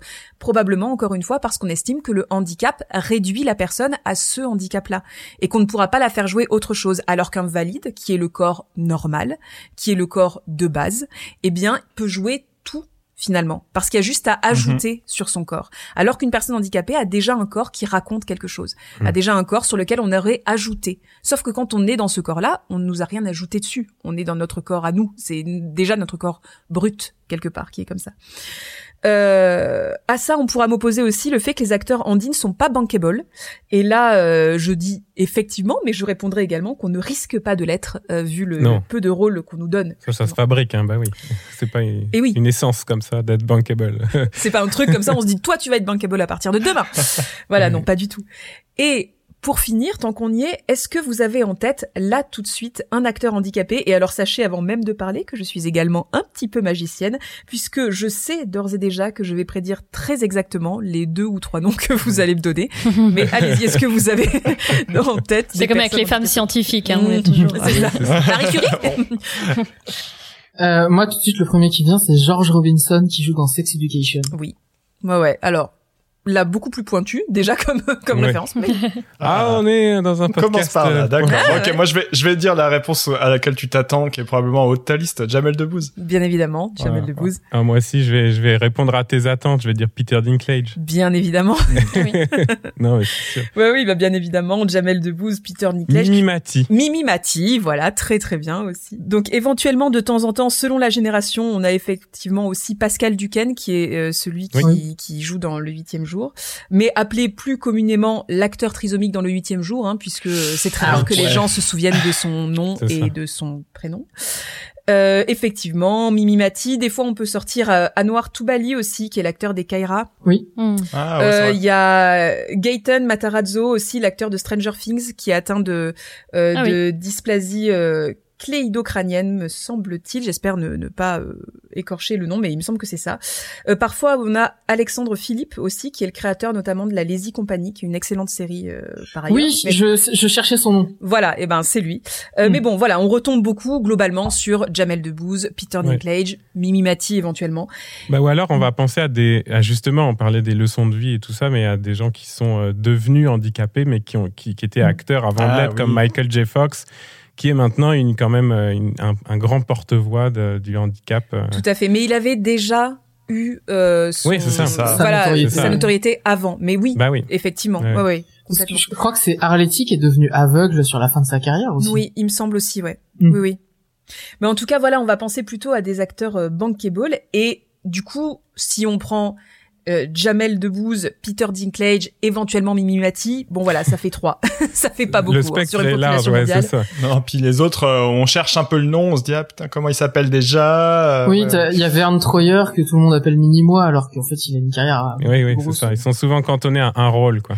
Et en même temps, vous savez ce que ça raconte ça? Eh bien, ça raconte que oui, ça existe, les Mm. acteurs handicapés qui jouent des rôles hors de leur handicap, Bah oui. euh, et que si on leur en laisse la possibilité, eh bien, des corps handicapés peuvent jouer autre chose, peuvent tout jouer en fait, comme n'importe quel corps. Il faut juste voir au-delà du costume et s'intéresser à l'humain en dessous, à l'acteur qui peut jouer, et je dirais même qui veut jouer, comme n'importe quel acteur, et à Mhm. sa voix, qui, bien que contenue dans un corps handicapé, est aussi valide que celle de n'importe qui. Ouais, c'était vraiment, vraiment intéressant. euh, Et puis, euh, je pense qu'on a tous eu plein d'idées. Là, moi, j'ai pris des millions de notes pendant ta chronique, donc on va pas en parler pendant 40 minutes. Puis tu reviendras. hein, Bah, très dans- bien. dans le podcast. Mais non, il y a plein de choses qui résonnent aussi avec ce qu'on a dit au- au- auparavant, notamment quand on parlait de l'acteur studio et tout ça, et des méthodes de, Ouais. de, de jeu, d'acting. Quoi, il y a quand même un gros paradoxe qui est qu'effectivement, le, le méthode acting et l'acteur studio, c'est un peu la, ben, ça a évolué là, mais c'est quand même un peu la base du cinéma classique hollywoodien. Et ben en fait, autant je peux me rappeler de la tristesse pour jouer de la tristesse, mais je peux pas me rappeler d'un handicap pour jouer Mhm. un handicap. Mhm. Donc, on voit aussi que là, il y a une ligne qui, de comparaison qui fonctionne pas, quoi. Comme quand tu dis c'est un costume ou c'est un métier, ça s'apprend ou pas. Bah oui, c'est-à-dire, je peux pas me souvenir d'avoir été euh, handicapé si je l'ai pas été. Et puis c'est pas quelque chose qu'on peut apprendre dans son corps. Euh, on peut pas apprendre dans son corps ce que c'est que d'être dans un fauteuil roulant si on l'a pas été euh, à un moment ou à un Mm. autre de sa vie. Et euh, oui, je pense que c'est la grande différence effectivement entre le, le costume et le, le vrai ressenti Mm. et, et l'expérience. Et malheureusement, les acteurs handicapés, enfin les, les personnages handicapés reposent à 99% sur leur Mm. costume, en fait. Et puis même les acteurs valides qui vont jouer en fauteuil, au final, ont très peu de scènes en mouvement. Ouais. Euh, si on regarde bien, je pense à la série euh, qui se passe dans un super, Superstore. Oui. Où le, il y a un personnage en fauteuil roulant qui, l'acteur est valide, et en fait, il bouge quasiment pas. Bah, les mouvements euh, qu'on leur autorise très souvent, c'est le fait de, c'est dans des scènes euh, difficiles ou au contraire dans des scènes drôles comme on a dans Malcolm par Mhm. exemple pas mal. Oui. C'est des scènes dans lesquelles ils vont tomber de leur fauteuil par exemple pour les personnes en Ouais. Et là, par contre, c'est une scène où on peut voir du mouvement avec un acteur valide qui mime le fait de ne pas pouvoir se relever tout seul ou de ce qui en soi est, est- est- peut être hyper euh, insultant selon la façon dont c'est fait et puis surtout est très souvent euh, parfaitement euh, pas accurate à aucun moment, Bah tu oui. vois, pas réaliste, pas. Ouais, ouais. Tiens, je vais me faire l'avocat du diable, mais c'est toi qui as commencé tout à l'heure à la fin de la chronique C'est bien, faites l'avocat du diable. Je- Ouais, C'est cancel C'est ma spécialité. Je le fais tout à fait faussement parce que j'ai un peu une idée de ce que tu vas répondre, mais un argument qu'on entend quand même souvent, c'est bah oui, mais on prend un acteur valide parce que on peut lui faire jouer les scènes où le personnage était encore valide.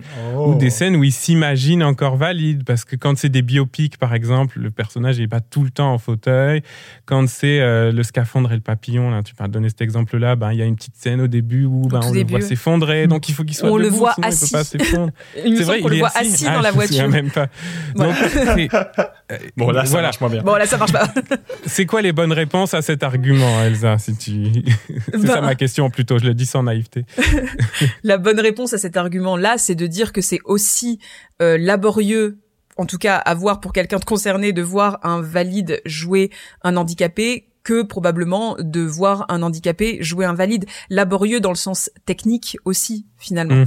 C'est-à-dire qu'une personne euh, handi euh, ne va pas avoir la sensation que va avoir une personne valide dans ses pieds quand elle va être debout. Pour autant, je pense qu'il y a moyen de faire euh, croire à un spectateur qu'une personne qui est assise est, en réalité debout par rapport à des échelles de, de plans, par rapport à plein de choses.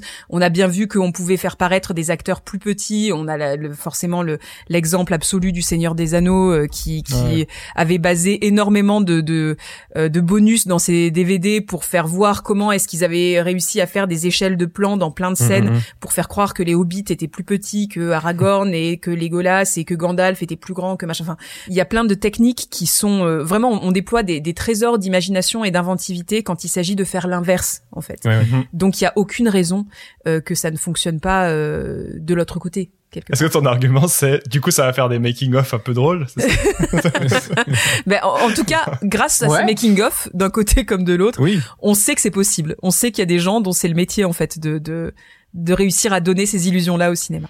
Ce qu'on pourrait répondre aussi, c'est que si les films où il y a des personnes handicapées ne parlaient pas forcément du handicap, du coup on n'aurait Mm. pas ce genre de problème, que peut-être qu'il faut aussi commencer à écrire des scénarios dans lesquels les rôles ne sont pas fléchés euh, ni euh, pour un homme ou pour une femme, ni pour une personne valide ou une personne handicapée, juste n'importe qui peut jouer ce rôle et euh, on n'a pas décidé à l'avance s'il allait avoir un handicap physique ou... euh, Oui, on peut adapter si la personne, bon bah, est en fauteuil. On... S'il y avait une scène d'action, ça peut s'adapter. Je pense à, une... à un épisode de Scrubs où on voit le personnage de l'actrice Judy Reyes, donc l'infirmière, qui est tout le temps assise parce qu'en fait, elle s'était cassé le bassin avant le tournage. Donc ils ont simplement adapté où elle est tout le Mais temps oui. assise. Et si on ne le sait pas, Hmm. on ne voit pas ça dans l'épisode. Donc c'est aussi faisable dans l'autre sens. Et je pense aussi à Captain America où ils ont transposé sa tête sur un Ouais. petit corps. Oui, oui. Ouais. Mais dans l'absolu, euh, le, le, enfin, tu vois, cet argument de mais comment on fait pour les scènes où du coup ils jouent des valides et tout? Je sais que c'est ce qui avait été dit notamment pour la série Glee. Euh, qui a un personnage handicapé et qui a, il me semble, alors vraiment les fans de Glee vont me détester parce que je, je n'ai pas vu l'entièreté des saisons, mais il me semble bien que ce personnage handicapé a une un moment dans toute la série où il a une chanson où il imagine qu'il est en train de se lever et qu'il est en train de danser etc et du coup l'acteur qui le joue me semble-t-il est un très très bon danseur en réalité. Et du coup c'est un peu son moment où, où il a il peut danser et euh, voilà. Et, et pareil c'est une façon de dire c'est très bien que vous ayez euh, intégré à la bande un personnage handicapé, bien que encore une fois il y a un peu le côté schtroumpfette. euh, Ouais. Regardez, il y en a un dans la bande, voilà. un, ouais. Mais euh, mais voilà, euh, c'est très bien. Mais dans ce cas-là, si c'est juste pour une scène, je suis sûre que vous pouvez euh, faire en sorte que sur l'intégralité d'une série qui a duré très très longtemps, de nombreuses saisons pour le coup, bon, je pense qu'on peut faire un effort pour un épisode dans. Toute une série sur comment est-ce qu'on peut adapter le truc. euh, Bah, Oui, c'est sûr. Ne pas écrire cette scène, puis c'est tout. ou hein. juste ne pas écrire Ah, cette scène. Parce que c'est aussi un fantasme de valide, je pense, que d'imaginer que les handicapés fantasment ce qu'ils feraient s'ils ne l'étaient pas. Dans Ouais. la mesure où, euh, ben, c'est compliqué de fantasmer quelque chose qu'on connaît pas ou, ou peu. Ouais. Ou voilà. Enfin, en tout cas, pour les handicapés de, de naissance, c'est quelque chose où euh, c'est compliqué de. Oui, en- encore en mode leçon de vie ou euh, expérience de pensée, quoi. Qu'est-ce que ça ferait de retrouver la vue ou de euh, pouvoir remarcher, etc. Et puis surtout, la leçon de vie derrière, c'est de dire ce que veulent les personnes handicapées. C'est ta, c'est ta place à toi, c'est Ouais. ton corps à toi, c'est d'avoir, euh, c'est, c'est de pouvoir marcher alors qu'ils sont en fauteuil, c'est de pouvoir euh, entendre s'ils sont sourds, euh, c'est de pouvoir voir s'ils sont. Enfin voilà, il y a vraiment ce truc-là de dire le, le euh, la leçon de vie principale en règle générale que qu'on voit ces films de toute façon c'est de dire le handicap euh, c'est c'est de la merde. Les personnes handicapées sont tristes d'être handicapées. Toi tu as la chance d'être dans un corps euh, valide. Eh bien profites-en ce qui n'est pas Mhm. du tout le... alors attention c'est quelque chose qui peut effectivement être le cas pour des personnes handicapées qui peut le handicap étant difficile par essence il y a plein de moments où tu préférerais avoir un corps valide. Mais la façon dont c'est potentiellement fantasmé c'est quelque chose de très très enfin c'est une vision très très valide des choses. Et en plus de ça toutes les personnes handicapées ne fantasment pas un corps valide pas du tout Hmm. on fantasme une société dans laquelle nos corps seraient tout aussi valides que les corps des personnes qui n'ont pas de handicap, ça oui. Ouais. Le fait pour pour une personne qui a des la difficulté dans sa mobilité, par exemple, ce qu'elle veut réellement, c'est c'est pouvoir se déplacer euh, du Bah coup oui. dans l'espace. C'est que les ascenseurs soient pas en panne, que les rampes des bus fonctionnent et euh, que les métros soient Ça- accessibles, mais- que les machins. Enfin mais voilà. ça, apparemment, enfin, c'est un truc qu'on pourrait savoir faire, quoi. Oui, Mhm. bah oui, parce que finalement c'est une rampe à faire. Oui, oui, donc Oui. c'est c'est plus ça. Donc effectivement dans ces dans les films euh, qui traitent du handicap, il y a quand même beaucoup ce, ce valid gaze. Je ne sais pas si c'est Ouais. si c'est valide comme euh, expression du coup, mais, Non, mais euh, voilà qui qui revoit le handicap euh, en disant bah le handicap euh, c'est c'est avant tout de la tristesse, de la souffrance et des regrets. Je me demandais si on élargit un peu la question, euh, qu'en est-il des réalisateurs et ré- réalisatrices handicapés également? On a encore moins d'exemples. Enfin là, euh, je sais pas. Je- J'avoue, ouais. Alors tous les handicaps étant pas visibles, euh, potentiellement, euh, il y en a qu'on ne sait pas. Et, et c'est toujours un truc. C'est, mais là, on va élargir encore plus. Et c'est le principe du militantisme, c'est-à-dire est-ce Mm. que euh, pour faire entendre ta voix, du coup, tu dois te outer euh, complètement Oui. et dire mais moi, je Mhm. suis en situation de handicap. Et du coup, euh, voilà, c'est, une vraie, c'est un vrai questionnement, tu vois, parce que euh, tout le monde n'a pas envie de porter un message sur le handicap dans les films euh, que tu fais.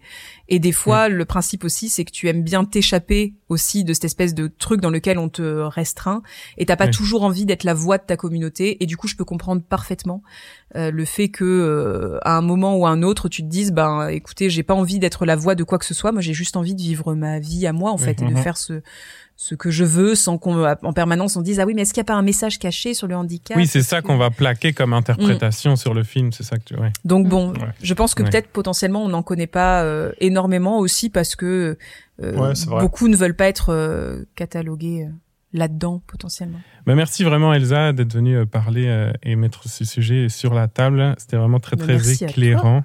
Quel courage tu as quand même. Ah Quelle ouais, belle c'est leçon. une véritable leçon de vie pour tous ici. Inspirez-vous-en, hein. Alors là, Le vraiment. mec qui a rien compris à la chronique. Ouais, c'est clair. Ouais, je- en tout cas, c'est super que tu puisses parler un peu. Ah. C'était tellement inspirant ce que tu nous as dit. Merci Elsa. On va introduire euh, la chronique suivante avec euh, notre troisième mini-jeu. Ça va être la chronique euh, d'Alice. Et la chronique d'Alice porte, je parle sous ton contrôle Alice, sur les corps nus. Tout à fait. Et donc, je vous propose un top des acteurs hollywoodiens qui jouent le plus dans des scènes de cul. Ah, dans des scènes de cul, pas dans des scènes nues, du coup. Non, c'est ça. J'ai pas, il y avait pas de top euh, des Ah. acteurs tout nus au cinéma. J'aurais aimé euh, que ce soit aussi précis que ça, mais Effectivement, ça, il y a vraiment, euh, c'est un sujet compliqué à, à traiter ça. parce que j'ai pas, j'ai eu du mal à trouver des tops et je me suis retrouvée très rapidement sur des sites porno. Enfin, je vous en parle. On reparlera de ça. Donc, je n'étais pas sur un top porno. Je n'étais pas non plus sur Topito. Je vous expliquerai le, le- le pourquoi du comment de ce top parce que c'est quand même intéressant. Mais les acteurs hollywoodiens, donc on parle de gars et on parle de cinéma américain, ok, qui jouent le plus dans des scènes de cul. Euh, que des acteurs ou aussi des actrices? Oui, oui, alors je parle, c'est que des gars dans ce top-là. Je vous expliquerai à Euh, la fin. Ma- Michael Fassbender peut-être? Ou alors j'ai été euh, matrixé par Non. Shame et du coup j'ai l'impression. Oui, que- je pense qu'il y a Shame en fait. Non, il est pas dans le. Mais en Non, fait, scène pas de cul dans tous les films. Je veux dire, c'est pas juste. oui, bien sûr, des- ouais, dans, dans un seul film. Je sais pas. Michael. Douglas? Non. Pensez vraiment plus plus contemporain là? Ashton Kutcher? Non, non. Ah ouais, faut peut-être euh, taper dans les comédies romantiques. Ouais, je me dis qu'il y a un truc. En même temps, un comédie romantique a pas trop de cul, donc. euh, Oui, c'est Un vrai, vrai. classiques. euh, Dites-vous que c'est vraiment des, des acteurs hyper connus parce que en fait, l'une des morales de l'histoire, c'est qu'il y a Ah. beaucoup de cul dans les films. Mais Henri Cavill, Harrison Ford. Non, non. Daniel que j'ai jamais vu. Jamais. J'ai jamais vu de, de scène de cul. Non, c'est vrai, ouais. Non, il est Non. pas. Là, je suis en train de me rendre compte, Bruce. C'est tes fantasmes que tu es en train de. Ah, mais on peut dire tous ces fantasmes. Alors, du coup, Mais je suis sûr que dans vos fantasmes, il y en a qui sont vraiment dans la liste. Ah, du là. coup, Adam Driver, je pense. Je l'ai vu non, dans il y est pas, mais je l'aurais- moi je l'aurais mis. D'instinct, je l'aurais mis. Il y est pas? Non, il y est pas. Ah, trop Non, bizarre. je peux pas Eh, mais croire on que est vous- trop nuls, on trouve. Attendez, mais Adam Driver, il y est pas parce que c'est vrai que dans Non, Girls, il il jouait pas. dans beaucoup de scènes de. Oh, dans putain, beaucoup de scènes vrai. de Oh, cul, les et puis dans de plein de films, Wow. euh, il joue des scènes de cul. Ouais, Bah oui. vrai. Dans plein de films qui existent ou dans plein de films dans ta tête, Alice? Non, je vous promets, je vous promets. Je Dans Don. Quichotte, Euh, sinon, attendez, vous citez attendez. juste des acteurs hollywoodiens, là, ça va tomber dans la liste, hein, je vous le dis. Ah si, euh, Antonio Banderas. Non, non. Attendez, dans ceux qui ont Et- joué et- les James Bond. En vrai, vous allez chercher trop loin, les amis. Je suis désolé. Ah oui, c'est vrai, James Bond. Comment il s'appelle euh, Il n'y a pas les- des acteurs de James Bond dedans? Non, j'ai pas de James Bond là-dedans. Oh Est-ce qu'il y aurait DiCaprio? Oui, bah oui, il y a Ah, DiCaprio. DiCaprio. Bah oui, il est septième Mais dans la oui, liste. DiCaprio. Ah, mais en fait, c'est juste le top des acteurs les plus célèbres. Attends, bah, Johnny Depp, du coup. Non, il est pas Johnny Non, Depp. pas- Ok, mais euh, Est-ce qu'il y aurait pas Ryan Gosling? Non, non, Alors du coup, Ah, Ryan Reynolds. non, non plus. Mais euh, vraiment plus connu que ça. Putain, du coup, j'ai mon cerveau, euh, il- tu sais, il y a un petit singe dedans qui fait ksh, ksh, ksh, ksh, et du coup, je n'ai plus aucun nom d'acteur. Tom Hanks? Non, il y a pas Tom Hanks. Tom Hanks, c'est pas très tout nu au cinéma. Non. Bon, est-ce que je, je vais vous donner le, le Ouais, top on est vraiment nuls là. Ouais, Je- mauvais, Je mauvais. suis quand même très étonné qu'il n'y ait pas Antonio Banderas parce que je pense à plusieurs scènes de cul quand je pense à ce cinéma. Est-ce que tu es étonné ou est-ce que tu es déçu? Je suis très déçu parce qu'il a notamment joué dans une très belle scène de sexe pour Almodovar qui d'ailleurs est non simulée. Oui, on a, on a Ouais. déjà fait un épisode là-dessus. Mais c'est du cinéma européen, ça, je pense qu'il voulait dire Ah. que US. C'est comme euh, Depardieu, il aurait pu être dans le top, mais bon. euh, Mais Depardieu, scène de cul, non hein. Après, euh, euh, à il est pas l'époque, les valseuses hein. et tout. Ouais, euh, Dans même. 1900 Ouais, pareil, ouais. Depardieu, qui on le répète euh, quand même, on le rappelle à une euh, des accusations hein, au Ah oui, niveau oui. de, voilà, Ah oui, d'agression euh, Il y sexuelle. a beaucoup de personnes euh, dont on a parlé qui ont des accusations. Oui, oui, c'est clair, c'est clair. Bon, je vous donne le top euh, de, de 10 à 1. Ok, je vais le faire dans Ok, ce sens-là. vas-y. Vas-y, vas-y. Timothée Chalamet. Timothée Ah. Chalamet? Ouais. Bah ouais, quand même. Pourquoi Timothée Chalamet plus qu'Adam Driver? Call Me By Your Name. Oui, mais c'est Euh. un film, beaucoup. Mais dans d'autres films, il a fait d'autres scènes de cul à part dans Colin Bayonet Après, ce, peut-être ce top n'est pas très objectif. Il n'y a pas eu d'études scientifiques euh, derrière. Ah bah dé- Je veux des détrompe-toi, Détrompe-toi. Bah je vous fais la liste puis vous- je vous explique tout alors. Donc Timothée Ok, C'est toi qui Chalamet, l'as fait en fait. le 9 Tom Cruise, le 8 Tom. Ben Affleck, vous aviez Leonardo DiCaprio en 7 et ensuite Mark Wahlberg, Robert Downey Jr., Brad Pitt, Jake Gyllenhaal, Robert Pattinson et Keanu Reeves en Mais oui, Robert première Pattinson. Mais position. oui, Brad Pitt. Ah, on mais Brad Pitt. oui, voilà. Brad Keanu Reeves Oui, Ah. Keanu Reeves en première position. Alors, je vous explique la méthodologie, parce qu'il y a une méthodologie. Oh là, oui, d'accord, il y a des annexes. Oui, non, je suis pas sur Topito, là, on est sur du sérieux, hein, les amis. C'est une journaliste. Oh là là, la balle On a perdu pour le sponsor. sponsor. Là, on a perdu nos- notre financement qui n'existait Ah, pas déjà fini, depuis le fini. début, donc voilà. En plus, c'est- faux.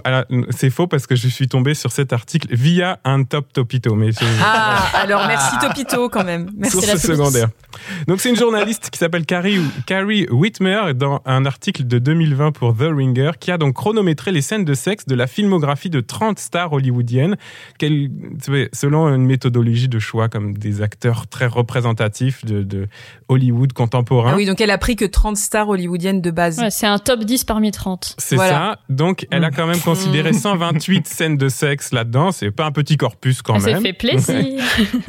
Et donc, il y a plusieurs constats. Donc, je la cite. La fréquence des scènes de sexe ou leur rareté est inversement proportionnelle au statut de la star de cinéma. Donc, plus un acteur joue dans des films à caractère commercial, moins il aura des scènes de sexe. Ça paraît quand même relativement instinctif. Et puis, sans un grand studio qui contrôle une production et l'image d'un acteur, les scènes plus risquées sont plus probables. Donc, en gros, euh, The Rock et Chris Hemsworth, par exemple, qui étaient dans les 30, et tous les acteurs Marvel au sens large ont peu de scènes de sexe, alors que bah, Robert Pattinson, qui a fait aussi pas mal de films d'auteur, Cronenberg, James Gray, mm. et des films en Europe, Claire Denis, Werner Herzog, euh, etc., ben, il a plus de scènes de sexe aussi à cause de ça, parce que c'est pas des grosses productions. Après, il y en a aussi, c'est par rapport à l'âge, genre Brad Pitt, bien évidemment que, enfin, tu vois, eh il est quand même hyper mm. bankable, mais il a joué dans tellement de films que, effectivement, tu te dis, euh, au bout d'un moment, ouais, ça tombe sur ça. Oui. J'ai le nombre. Donc, Brad Pitt, 39 films, 8 scènes de sexe, 382 secondes de scènes de sexe de Brad Pitt. C'est pas tant que ça. Je l'imagine avec son chrono.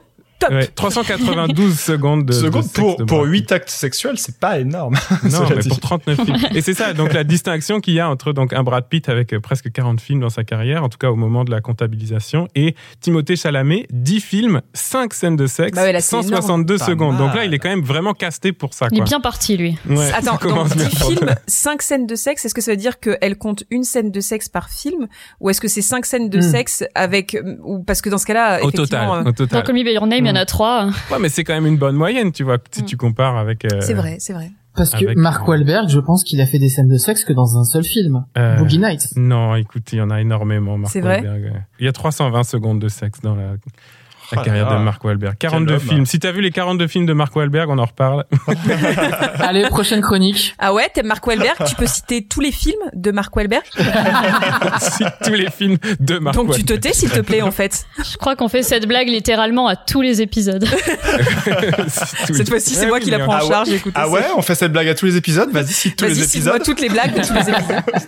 Donc voilà, si vous voulez faire voir des scènes de sexe, il vaut mieux ne pas aller voir des films à très gros budget, pas des films hollywoodiens. Mm. C'est plus facile d'avoir euh, des scènes de sexe en Europe, visiblement.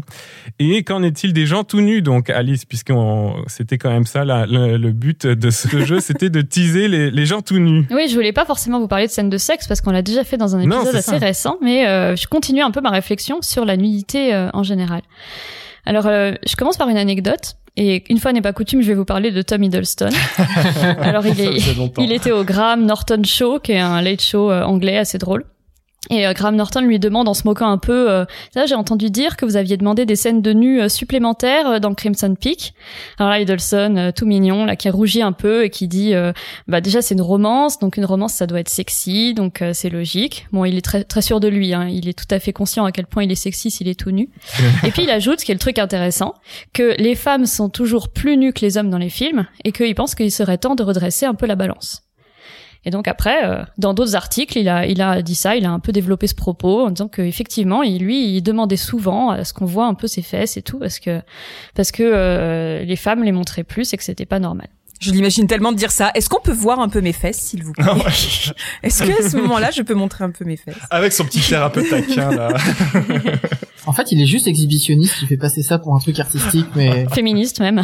En vrai, il a raison. Il a tout à fait raison.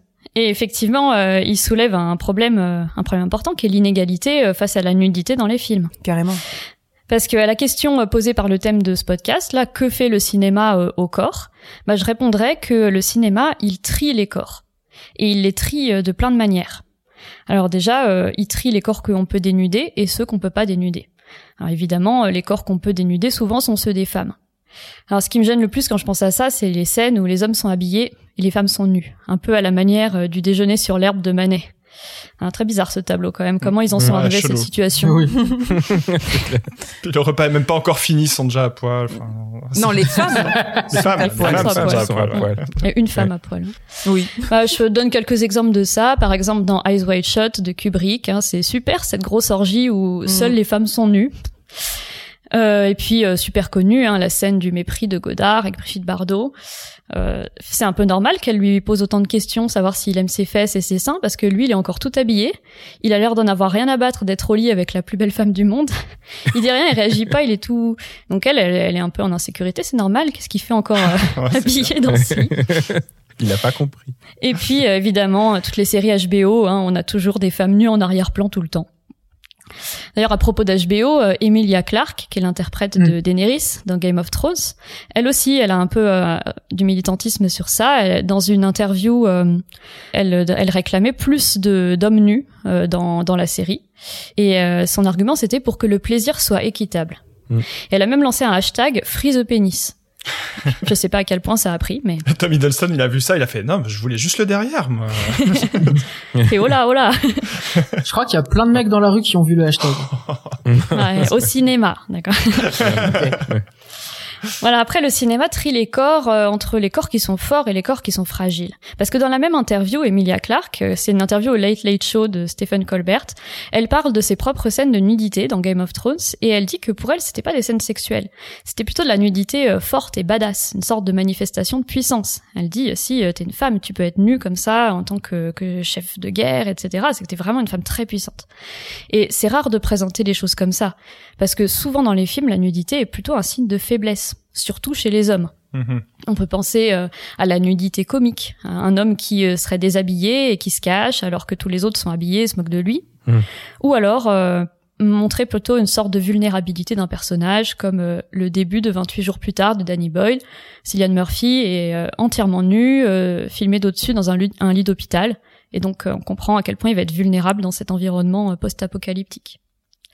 Donc on peut suivre Emilia Clarke et réclamer euh, plus de corps féminins nus et puissants. Ça pourrait être intéressant et changer un peu euh, euh, le cliché. Ensuite, euh, je pensais que le cinéma, il triait aussi les parties du corps. Parce qu'il y a des parties du corps qu'on peut montrer nues et d'autres non. Les seins, ça va. Les vulves, non. Les fesses de femmes, c'est ok. Les fesses d'hommes, c'est déjà un peu plus compliqué. Hmm. Donc voilà, Hiddleston, il veut montrer son cul par féminisme. hein. On a bien Du coup, quand, euh, quand un personnage est nu dans le scénario, souvent on a le droit à une sorte de cadrage qui censure, euh, juste au-dessus de la taille, et c'est un peu artificiel. Un personnage qui se déshabille, puis là, hop, ça cadre, ça cadre euh, au niveau de la taille. Ou alors on a des objets ou des cheveux qui cachent un peu le corps. Et franchement, on peut être étonné qu'on en soit encore à utiliser ces vieilles astuces de l'histoire de la peinture au cinéma en 2023, c'est bizarre.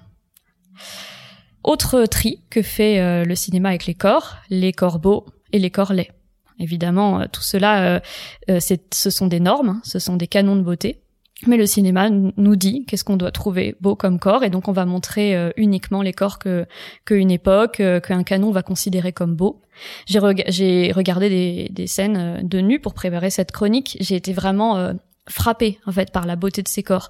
Par exemple, Kirsten Dunst dans Mélancolia, euh, qui est filmé lentement euh, avec la musique de Wagner.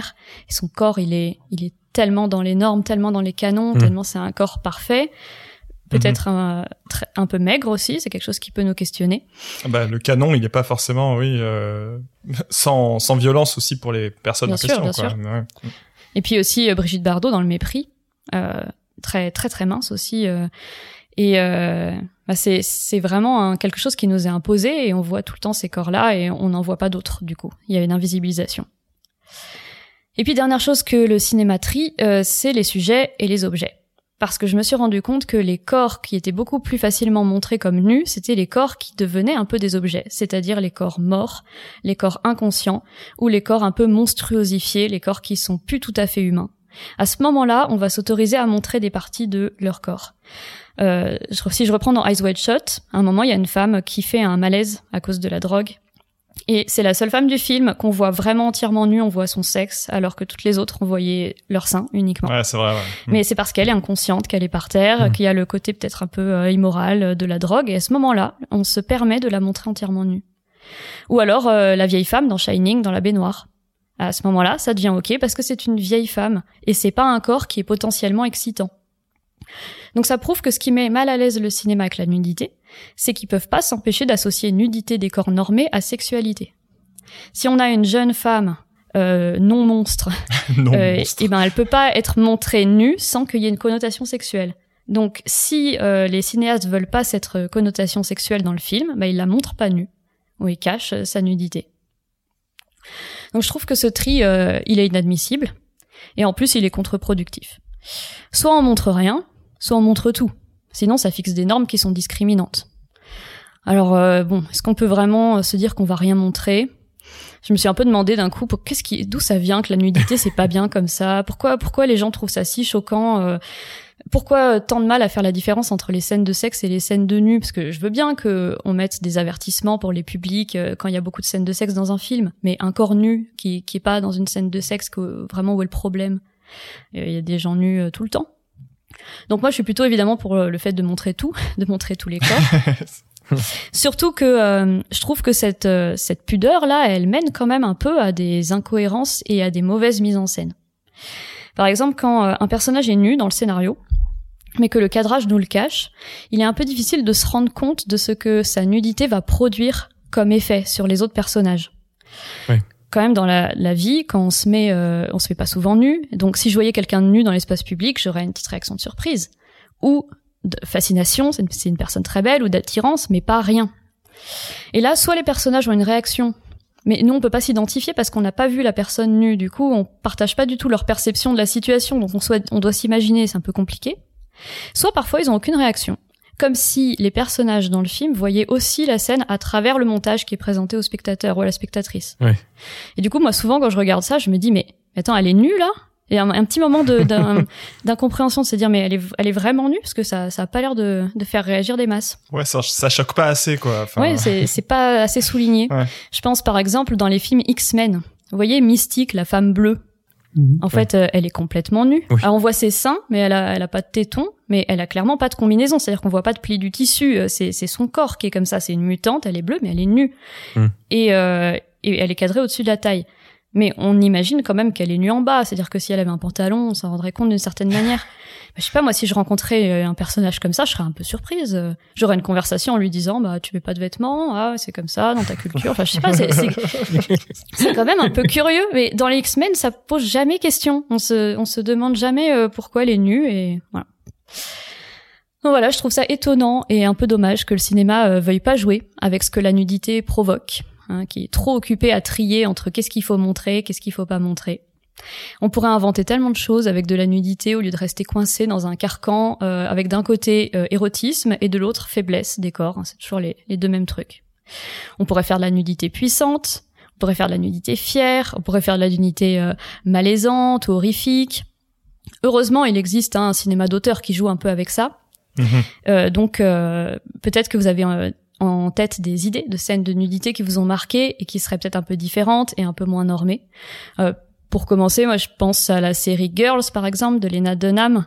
Euh, Je sais qu'elle a fait beaucoup de bien à plein de gens en montrant des corps euh, pas dans les canons de beauté maigres et, qui s'assument et qui mais c'est quand même très centré sur la sexualité. C'est pas juste de la nudité euh, non sexuelle. Sexuel, mais un peu hors norme, il y a Crash de Cronenberg, où on voit des corps qui, qui ont été malmenés par des accidents, donc on voit des énormes cicatrices. On parlait de handicap, il y a, il y a un corset, il y a des béquilles. On voit aussi Elias Koteas comme acteur qui est nu, qui est pas particulièrement un canon de beauté classique. Et sinon, en nu non sexuel, il y a Northman de, j'ai son nom, c'est Robert Eggers, je crois. Oui, le, la scène finale, l'affrontement entre les deux hommes, euh, se fait sur un volcan et ils sont à poil. Oh. Ok. Moi, j'ai pas vu ça, moi. Et là, on est quasi, on est dans une dimension mythologique euh, absolue. Ah, oui, c'est vrai, les dieux qui sont nus, quoi. Oui, oui, complètement. C'est Ça fait plutôt envie d'aller voir. Effectivement. Mais tu nous avais posé la question euh, avant l'émission en nous préparant et donc euh, on s'est rendu compte en discutant Alice que moi tous les exemples qui me venaient, ben en fait les personnages étaient pas vraiment nus. Je sais plus ce que c'était, c'était le cinquième élément et puis. euh, Et Titanic. Et du coup Titanic, j'ai revu la scène et elle commence à enlever euh, sa robe de chambre. mhm. Et à ce moment-là, ça cut. Vraiment, juste au moment où on va voir les seins, ça cut. Et on la voit de dos, euh, avec encore la robe de chambre qui cache le dos. Ouais. Comme dans le scénario, elle est nue. On se souvient qu'elle était nue, alors qu'en fait, on l'a pas vue nue. ça crée des faux souvenirs, c'est drôle. C'est vrai. Mais L'exemple de Game of Thrones, il est bon, hein, vraiment. Elle a cette scène où elle, euh, où elle ressort là du feu, où donc ses vêtements ont été brûlés, puis elle ressort avec ses dragons. euh, et où là, effectivement, on sait qu'elle est nue, là, justement, parce que euh, tout a cramé sauf elle, quoi. Ouais, c'est une sorte de renaissance. C'est quand même une bonne scène de la série, quoi. Je- Il y a une scène qui me vient, alors ça pourrait presque être un conseil de fin, mais euh, qui m'a hyper marqué. Ça va être hyper auteur, hein, mais tu disais que le cinéma d'auteur va, va plus vers, vers ça. Euh, c'est dans un film qui s'appelle Les Harmonies Werkmeister de Bellatar, un cinéaste hongrois que j'aime énormément.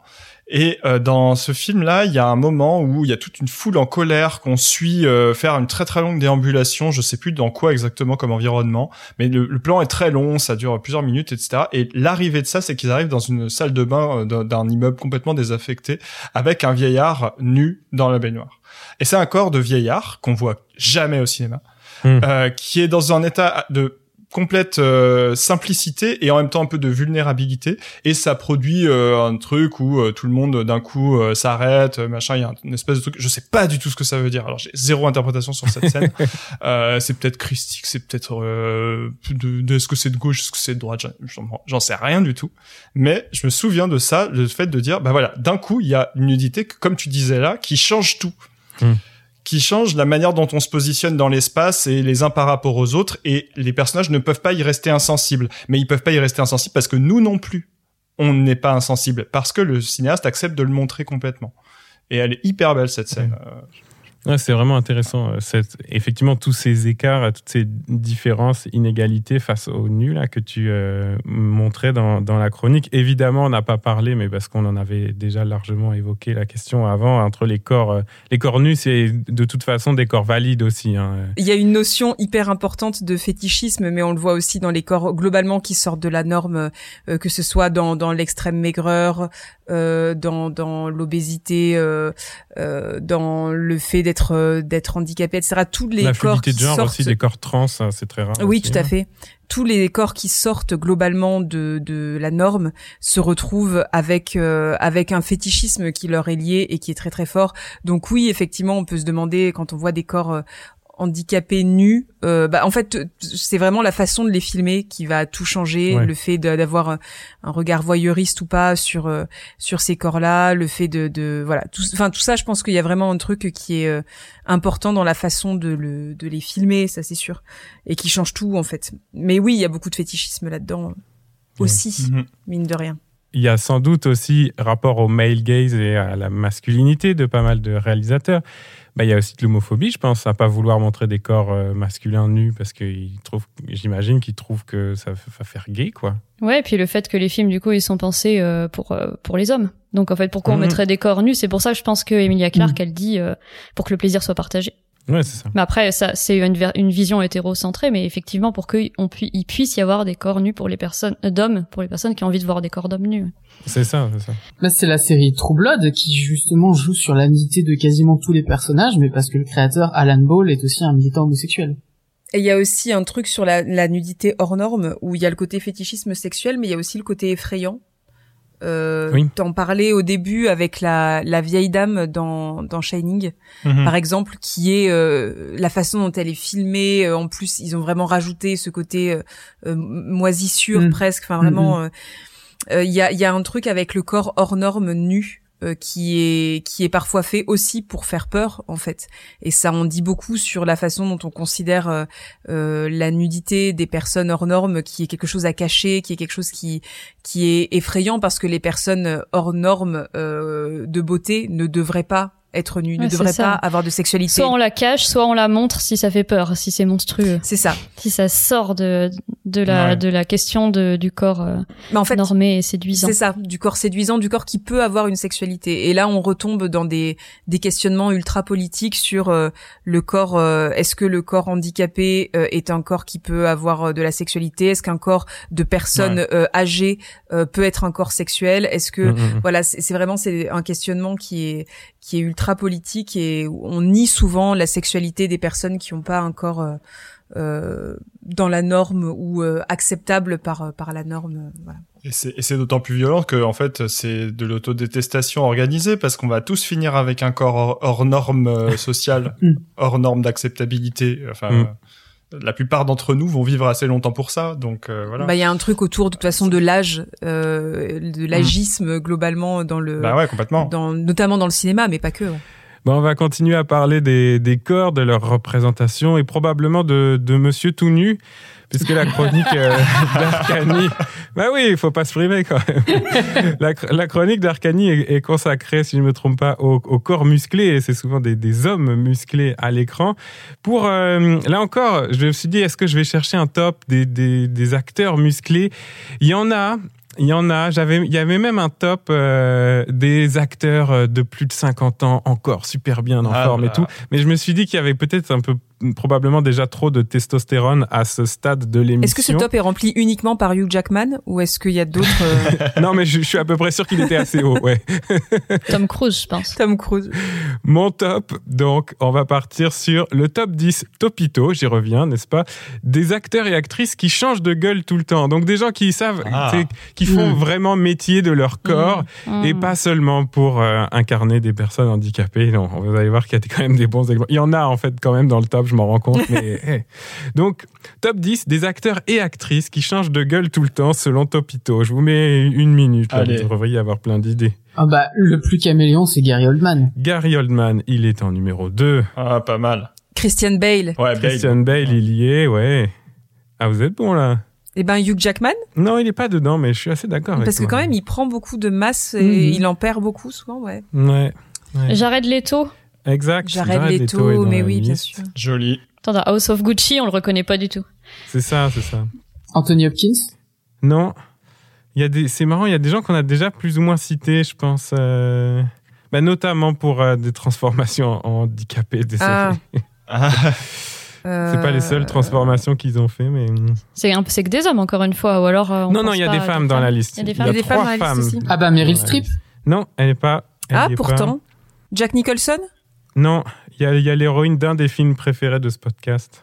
mince, qui ça va être Charlize Theron. Ou Charlie Theron. Mais oui Ah, j'ai eu Theron l'occasion bien oui, sûr. de oui. plugger Mad. Max Fury Road. Si on le fait pas une fois par épisode, on perd notre euh, sponsor de George Miller. Alors que Tom Hardy, non, il a toujours le même gars. non. Euh, non, si tu le prends jeune, il a, il a changé quand Mais même. Tom Hardy, il est dans le, il, si si, il y est dedans. Ah, il y est quand même. Ouais ouais, non non, il est dans le top. il est bon. Ça, moi j'aime beaucoup cet acteur aussi. Allez, on a dépassé la minute. Vous avez été pas mal, hein, 5 sur 10. Charlize Theron, Gary Oldman, Jared Leto, Christian Bale, Tom Hardy. Il restait Nicole Kidman. Ça, ça, ça- Ouais. ça- oui ça, ça se défend. Oui. Ah, Kate défend. Blanchett aussi, parfois, elle est difficile à C'est reconnaître. vrai. Ouais. Euh, elle est pas dans la liste, mais je suis aussi d'accord. Il y avait Benicio del Toro, dont on a parlé tout à l'heure. Ah oui, oui. Ah, c'est pas vrai. belle. Joachim Phoenix, ça quand même, Oui c'est peux le vrai reconnaître. c'est vrai. Et euh, Tilda Swinton. Mais oui Ah oui. Tilda oui, Swinton, forcément, euh, forcément. On la reconnaît beaucoup, mais en même temps, elle a, elle a toujours un truc différent dans chaque Ouais, c'est ça. Ouais, elle ça, va loin dans ça. ses transformations. euh, film. Ouais. Y compris des fois dans le même film, du coup, Oui. comme Orlando. Oui. Ah ouais, c'est trop bien Orlando. Et puis en numéro 10, pour se foutre de sa gueule comme ils aiment le faire, Topito avait mis Ryan Gosling avec dix fois la même photo de sa tête. il a toujours la même gueule. Ah, c'est le trublion de. Oui. Topito. Voilà, Oui. quelle facétie. Mais vous êtes d'accord avec ça quand même Il y a le top 1 des acteurs qui changent jamais de gueule. Bon, c'est bon. Ils sont mesquins. Bon, en tout cas, c'est vrai, je vous disais, euh, si j'avais mis euh, un de le top Topito, des physiques extrêmes ou des entraînements les plus durs pour un film, ils existent, ils existent, mais c'est souvent des gars, et j'avais pas trop envie qu'on ait un top 100% gars, d'autant que bah, c'est de ça quand même qu'on va parler avec toi, Arcani, on va parler de muscles, ça va transpirer, ça va gainer avec toi. Bah oui, parce que si on fait un épisode sur le corps et le cinéma, euh, comme un enfant devant une flaque de boue, on est tenté de sauter à pieds joints dans ce sujet. Oui. Et comme je suis un enfant, donc je, je me suis demandé à partir de quand on a commencé à montrer des corps musclés à l'écran. Et quand je dis montrer, c'est-à-dire il faut qu'il y ait une partie dénudée, forcément. Oui, oui. Et ben avant le cinéma, merci Robin pour euh, l'anecdote, on a dans le kinétoscope une, une vidéo de Eugène Sandoff, un, un des pionniers du culturisme, qui était un sportif allemand et qui est qualifié d'Hercule moderne. Effectivement, on voit un homme qui, qui, qui, qui montre ses muscles en slip. Et on est en 1894. On va dire c'est quand même choquant de montrer un corps euh, quasiment nu à cette époque. Mais il y a l'explication de la notion sportive, qui va servir d'excuse, Mhm. et la comparaison avec Hercule et l'Antiquité où on acceptait beaucoup plus la nudité. Donc les, les premiers corps, on va dire un peu dénudés et musclés, euh, il faut attendre les années 30 en fait, avec euh, des représentations de, de corps, on va dire visibles, euh, de civilisation qu'on va qualifier de sauvage pour le dire de façon consensuelle ou de, de façon carrément raciste pour le dire de façon plus factuelle Mhm. ce sont donc des plus que des blackface, ce sont quasiment des des black body. On va jouer les, Ah les oui. sauvages, les, les peuples euh, tribaux, etc. On pense forcément au King Kong de 33. Mais juste avant, pour rester dans la notion sauvage et musclé, on a Johnny Weissmuller, un nageur olympique allemand qui joue Tarzan Mhm. et qui est euh, en short. Donc on est déjà dans un corps dénudé, musclé. euh, en plus, on sait que le physique des nageurs sont assez larges d'épaules. Il y a quand même des muscles très visibles, Ouais, très ça c'est cinématographique, ça. Ça marche tout de suite. Si tu veux savoir, la, na- la natation, c'est dans le top 1 des sports qui font un super corps. Oui, parce que je suis Oui. tombé sur des trucs comme ça sur Topito. Pas seulement amateur de chansons, hein, mais mais aussi de sport. De corps musclés. ouais. Passion Ah oui. Et du coup, pour rester dans le sport, il y a un autre film en 1938 qui s'appelle Olympia, qui va montrer euh, des corps de sportifs quasiment nus. C'est Les Dieux du Stade, le film de propagande nazie de Leni Riefenstahl. Et Ça oui. aussi, on en parle à chaque épisode. hein. Pro- promis, après j'arrête de faire sur les sportifs allemands. Mais et alors le film a, a quand même eu son impact puisqu'il a inspiré d'autres réalisateurs, notamment Ah oui. sa manière de montrer les corps qui compare euh, qui compare au statut donc des- des- de l'antiquité grecque, des, sportifs. On est presque dans un corps machine à ce stade, puisqu'on est dans un contexte de fascisme. Le corps est un outil et, euh, et du coup aussi un outil de propagande. Mhm. On va montrer la puissance arienne. Et je fais un petit aparté danse classique. Est-ce que vous savez pourquoi les danseurs et les danseuses classiques ont ce physique très musclé? Et c'est pas la pratique qui vient de Ça, ça. ça a un rapport avec le nazisme, du coup? Eh ben c'est un peu avant. Euh, si on regarde les représentations au 19e siècle, des, notamment des danseuses euh, classiques, elles sont plutôt filiformes mais pas particulièrement musclées. Ouais. Euh, et on a même, si on, on lit un peu des témoignages de chroniques mondaines ou, ou de la presse, euh, presse culturelle, certaines danseuses étaient même un peu rondes. On Mhm. les qualifierait aujourd'hui un peu rondes.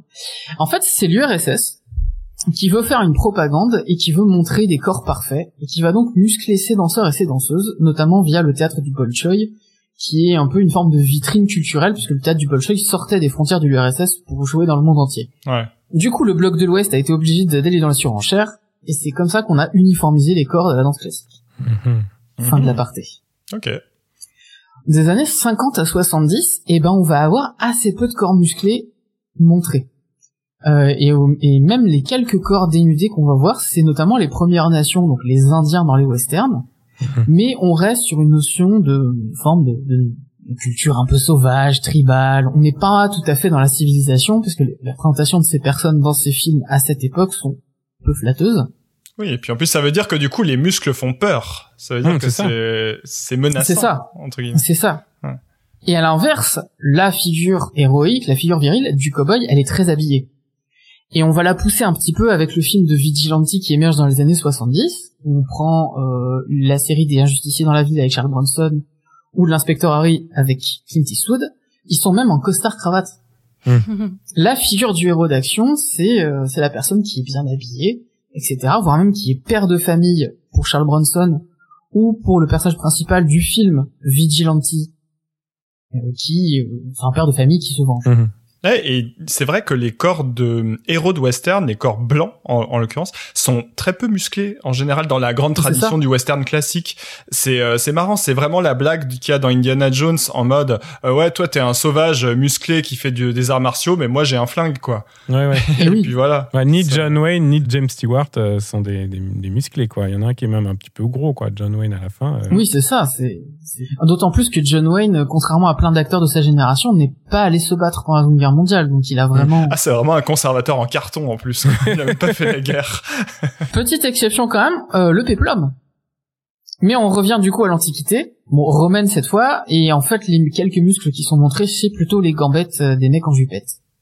Mhm. Exception dans l'exception, forcément Spartacus de Kubrick, où on voit euh, notamment Kirk Douglas tout en muscles et euh, d'autres gladiateurs montrés. Et là encore, on reste un peu dans une notion d'un propos politique, puisque Kirk Douglas en faisait un, un héros états-unien, quand le scénariste Dalton Trumbo, communiste, en faisait Oui. un héros populaire. Mhm. Mais encore une fois, c'est la dérogation de l'Antiquité, c'est l'argument historique, ça passe. Ouais. Et en fait, dans les années 70, deux acteurs commencent à émerger et on commence à les voir musclés et quasi nus, c'est Sylvester Stallone et Arnold Schwarzenegger. Le premier pour la boxe, le deuxième pour le culturisme, donc le bodybuilding qui commence à se développer. Et c'est dans les années 80 qu'ils explosent. Euh, là, je vous renvoie à la vidéo de cinéma et politique sur le héros à l'ère Reagan. Euh, Stallone et Schwarzenegger vont être plus musclés que les interprètes de cinéma n'ont jamais été musclés. Ouais. Vraiment, on est dans une surpuissance. On montre cette Amérique qui, euh, qui est vraiment faite, euh, qui est surpuissante et qui va même terrasser le, le, le corps euh, soviétique, euh, notamment de Dolph Lundgren dans Rocky 3, si je ne me trompe pas. Mhm.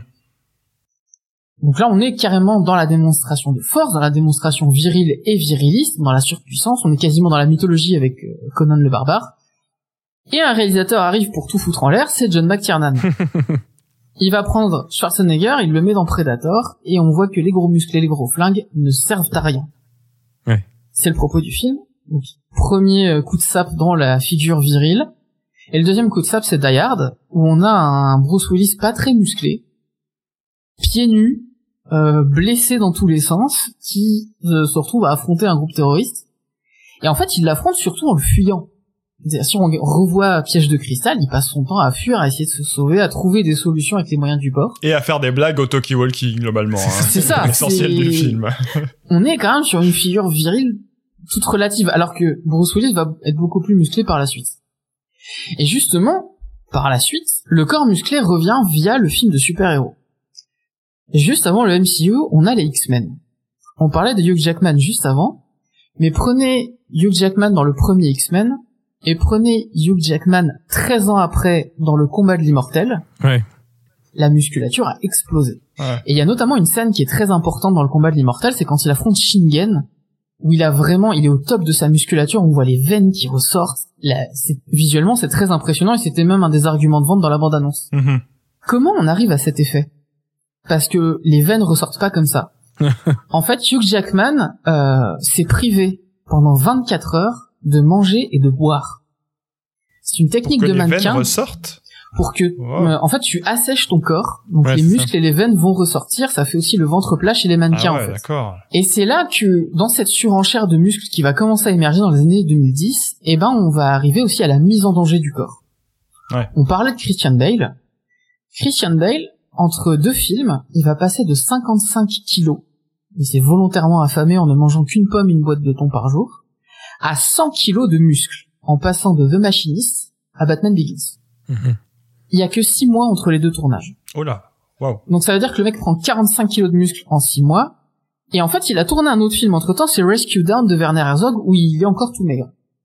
Et en fait, on, on se rend compte que bah du coup les acteurs se mettent en danger et prennent des masses de muscles qui sont surréalistes. Et puis prennent des masses de prot aussi, je pense, parce que Ouais, tu coup, fais oui. pas ça juste avec de, de l'omelette. hein. C'est ça, de prot et peut-être même de, de substance. Parce que les acteurs qui sont les plus musclés à l'heure actuelle, euh, eh ben ils ont quasiment tous passé la cinquantaine. Stallone n'a jamais été aussi musclé, Vin Mm. Diesel n'a jamais été aussi musclé, Dwayne Johnson, The Rock n'a jamais été aussi musclé alors qu'il était catcheur. C'est vrai. Mel Gibson a pris une masse de muscles considérable pour le Expandables 3. Ah, c'était pas pour jouer Jésus. Et ils ont tous entre 50 et 70 ans, quand même. Ouais, ouais. Euh, 76 pour Stallone. Ah ouais. Ma question, c'est pourquoi on prend ces masses de muscles? À qui ça plaît ce muscle qui est surhumain à ce stade? Est-ce qu'il faut qu'on lève la main si ça nous plaît, là? Tu peux. Mais si on regarde par exemple les, on va dire les séducteurs du moment, quels sont les, les, les mecs qu'on voit avec le plus de partenaires? Bah c'est Harry Styles, plutôt euh, chanteur euh, un peu minet. C'est Pete Davidson qui est un comédien du Saturday Night Live, plutôt connu pour son humour que pour son physique. Timothée Chalamet. euh, Timothée Chalamet. Ouais. Et on n'est pas sur des grosses masses de muscles. C'est un, c'est un truc qui est pas mal, euh, qui est un peu étudié dans le jeu vidéo, ça, le- à quel Mhm. point les, les héros euh, sont construits pour les mecs, que le, les créateurs de jeux vidéo pensent que les joueurs sont des mecs, et du coup il faut faire des masses de muscles pour les mecs, alors que dans les pays où les standards sont différents, au Japon par exemple, les héros Mhm. sont pas euh, aussi aussi musclés, et physiquement pas pareil. Et ben justement, ça plaît aux mecs en fait. Mhm. Et on voit, il y a une explosion euh, sur YouTube, Instagram, TikTok de la musculation, des comptes de musculation, ce qu'on appelle les go muscu familièrement, avec des tutos sur comment se muscler, comment euh, prendre le plus de masse d'un coup, euh, quelle est la meilleure façon de faire tel muscle, avec toute la notion de compétition, etc., etc. Et quand on met un peu le, le nez dans ces vidéos, on se rend compte que politiquement, c'est pas tellement, c'est pas souvent, c'est plutôt rare finalement, à gauche. Ça alors. Parce qu'on est dans un culte individuel. On est dans un culte de l'individu qui se façonne lui-même, qui atteint son image, sans réaliser déjà que cette image correspond à un moule, finalement. Ouais. Donc c'est très individualiste. Et ben, en fait, ce corps plaît euh, surtout aux incels. Donc les Mhm. célibataires involontaires, qui sont des, des communautés masculinistes en ligne. Et on voit d'ailleurs qu'une des icônes des incels, c'est le Tchad. donc le mec ultra musclé qui ouais. réussit à tout. Et du coup, je me demande s'il n'y a pas une forme d'auto-érotisation d'un corps masculin idéalisé par un intermédiaire, qui fait que, bah, on va dans cette surenchère de muscles dans les films de Dwayne Johnson, euh, dans les films de super-héros, euh, Chris Hemsworth euh, ou Chris Evans qui, qui sont extrêmement musclés. Euh, même Chris Evans qui jouait un sportif dans Sex Academy n'était pas aussi musclé que quand il fait Captain America. Hmm. Et quels sont leurs rôles finalement à l'écran? S'ils sont très musclés, mais ils font des scènes d'action, mais ils enchaînent pas les, les conquêtes féminines. The Rock, il a beaucoup cette image très soignée, il fait très attention à son image, un peu de faire de famille. Mhm. Vin Diesel dans Fast and Furious, c'est la, c'est la famille qui est souvent parodiée. Stallone n'a plus de partenaire féminine depuis longtemps. Donc on a des corps musclés qui ne séduisent pas finalement, voire même qui sont des figures un peu, un peu classiques, presque traditionnelles. Et ben en fait on est dans le renouveau du corps du patriarche. Ce sont des pères de famille, ce sont des hommes qui ont vécu. On parlait jeux vidéo, en fait on est dans le syndrome de Kratos, le Mm. personnage principal de God of War, qui est un père de famille extrêmement musclé, et qui... On est dans une virilité à l'ancienne, en fait on est presque dans une figure de Zeus, extrêmement, euh, extrêmement musclé, qui est le père de tous, et qui, qui du coup, on est quasiment dans un, quelque chose de réactionnaire au final. Ouais. Parce que ces corps-là, qui sont extrêmement musclés, c'est très difficile à obtenir. C'est soit des heures d'entraînement par jour, ce qui nécessite du temps et de l'argent, soit on commence à prendre des produits, soit on commence à prendre des produits illégaux. Mhm. Donc on est dans un corps surréaliste, idéalisé, qui en plus est, bah, du coup, va commencer à véhiculer des choses un peu, un peu à l'ancienne. Donc quand on me dit que Hollywood est woke, je me demande si finalement c'est pas l'inverse, à travers ces figures d'hommes extrêmement musclés, extrêmement virils, Ouais. et avec ces valeurs traditionnelles de famille, de respect, etc. Ouais. Si on n'est pas dans l'inverse. Alors, est-ce qu'on est dans un retour en force de la masculinité, ou est-ce qu'on serait pas dans le champ du signe de la masculinité à l'écran, puisqu'on peut prendre un autre acteur qui a passé 50 ans, qui fait du film d'action, et qui fait des films d'action où il n'est pas forcément en force, il est même en faiblesse, il a des échecs, il en prend plein la gueule, et il fait ses scènes d'action lui-même. C'est Kenny Reeves dans John Wick. Beaucoup de cœur évidemment sur Keanu Reeves. Là Forcément. encore, Bien si on a- toujours de toute façon. Keanu Reeves, Oui. euh, voilà. Mais c'est, c'est euh, effectivement la question. C'est drôle parce que tu dis est-ce que c'est un champ du signe de la masculinité, mais dans la mesure où tu as de toute façon dit que ces, ces mecs-là, ils ont entre 50 et 70 ans, mécaniquement, au bout d'un moment. euh, oui. Après, il y a aussi quand même des genres de sex symboles, genre Henri Cavill, qui sont très, qui sont quand même très Mm. très musclés aussi et très. Mais c'est vrai que, Mm. enfin, tu l'évoquais très bien dans dans la masculinité euh, musclée, il y a toute cette notion d'attraction, répulsion aussi pour le l'homo-érotisme, euh, qui est vraiment euh, à la fois fondateur de l'image de la virilité, parce que il y a de l'homo-érotisme qui est une célébration complète du corps viril, et en même temps, tu parlais des incels, etc. La, figure du Tchad, il me semble que pour les incels, c'est quand même une figure qui est aussi euh, détestée que c'est-à-dire que c'est le l'homme qui réussit tout effectivement qui est ultra musclé mais en même temps c'est aussi un peu la cible à abattre et le et, et celui qu'on va qu'on va détester parce que justement euh, Parce qu'on tout lui pas, ouais. réussit parce qu'on l'est pas C'est parce qu'il y a plein de trucs. Donc il y a aussi une notion du euh, de l'autre qui est hyper puissante dans le dans le corps musclé et de l'autre qui a ce qu'on n'a pas mais qui a aussi un contrôle sur lui sur son corps etc et ça aussi c'est très viril le contrôle sur le le monde qui nous entoure et sur soi-même les émotions le corps tout ça euh. donc oui oui je, je pense que c'est à la fois un champ du signe et un renouvellement en même temps je pense de de la de la masculinité C'est marrant que tu parles d'Henri Cavill, parce que dans la dernière saison de Witcher, il, il devient père. oui oui Père de substitution en plus. ah là là Après, spoiler la- spoiler Oh là là. Non, non, dans la celle qui a déjà été diffusée. oui oui je sais En plus, euh, Henri Cavill, pour le coup, c'est c'est marrant parce que on pourrait croire que c'est une nouvelle génération qui arrive et qui va prendre la relève de ces gars-là, mais en fait, c'est vrai que il commence à en avoir marre. En fait, Mm. tu, tu sens que lui, en, dans sa Oui. perspective de carrière, il va pas continuer à le faire à 75 ans. Enfin, en tout cas, il a pas l'air de prendre ce chemin-là parce que oui, il a, il a fait ce truc-là. Puis en fait, là maintenant, euh, il les envoie chier les projets euh, à base de, de corps surmusclés et tout. Et puis en même temps, vu la gueule que ça a, The Witcher, il a bien raison d'envoyer chier. Oh. Mais bon. Elle arrête Superman aussi. Mais t'as as aussi des corps comme celui de Adam Driver dans Star Wars où il a cette scène incroyable. Il a un torse plus large que l'autre. Mais oui, le costume est fait en plus. Bah, Ouais. Tu sens que la ceinture, euh, ta- enfin marque la taille. Il y a vraiment une, enfin cette scène est faite pour euh, pour marquer euh, visuellement et, et, et, ça fonctionne très bien parce que je sais même pas à quel point il y a une attractivité sexuelle dans ce dans cette scène là il y a juste enfin en tout cas je me souviens de moi l'émotion que j'ai eue en le regardant où je me suis dit enfin il y a eu plus un truc de wow, wow, comment c'est possible? Qu'est-ce que comment comment enfin c'est les forces du mal. Ouais ouais ouais.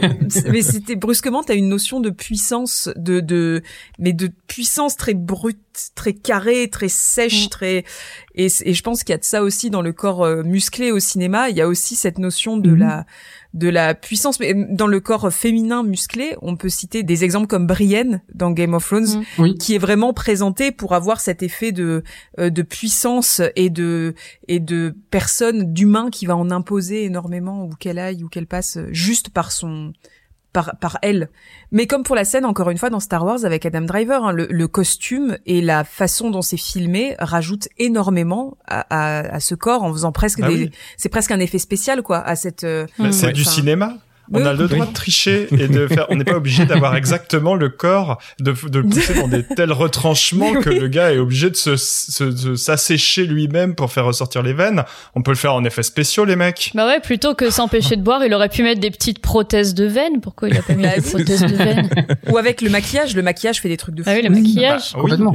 Le contouring, qui est un principe euh, de, de la communauté queer notamment, qui est très très fort, mais avec du contouring, effectivement, tu peux te faire apparaître une poitrine alors que tu tu en as pas. Tu peux aussi te faire apparaître des muscles alors que tu t'en as pas du tout. Ça prouve bien qu'il y a autre chose en jeu que juste de la représentation. Bien sûr. Sinon, effectivement, on tricherait avec des effets de maquillage. Mais il y a aussi l'anecdote parce que euh, c'est des films où finalement, quand mhm. il y a de la promo et des entrevues, il n'y a pas grand chose à dire sur le film. Et donc, ben, s'il n'y a pas un peu des anecdotes comme ça d'incarnation là, d'acteurs. Mais oui, je me souviens. Enfin, pour Batman Begins, c'était un truc. Euh, enfin, je me souviens à cette époque-là, tout le monde mettait euh, en comparaison les photos de, de, Batman avec les photos de The Machinist et, enfin, il y avait vraiment, ça faisait partie, c'était un argument, je pense, de la promo, quoi, vraiment. Ouais. Et euh, c'est marrant parce que Arcani, tu citais euh, tout à l'heure la vidéo donc qu'a fait Clémentine, cinéma et politique sur donc le, les, le héros réganien.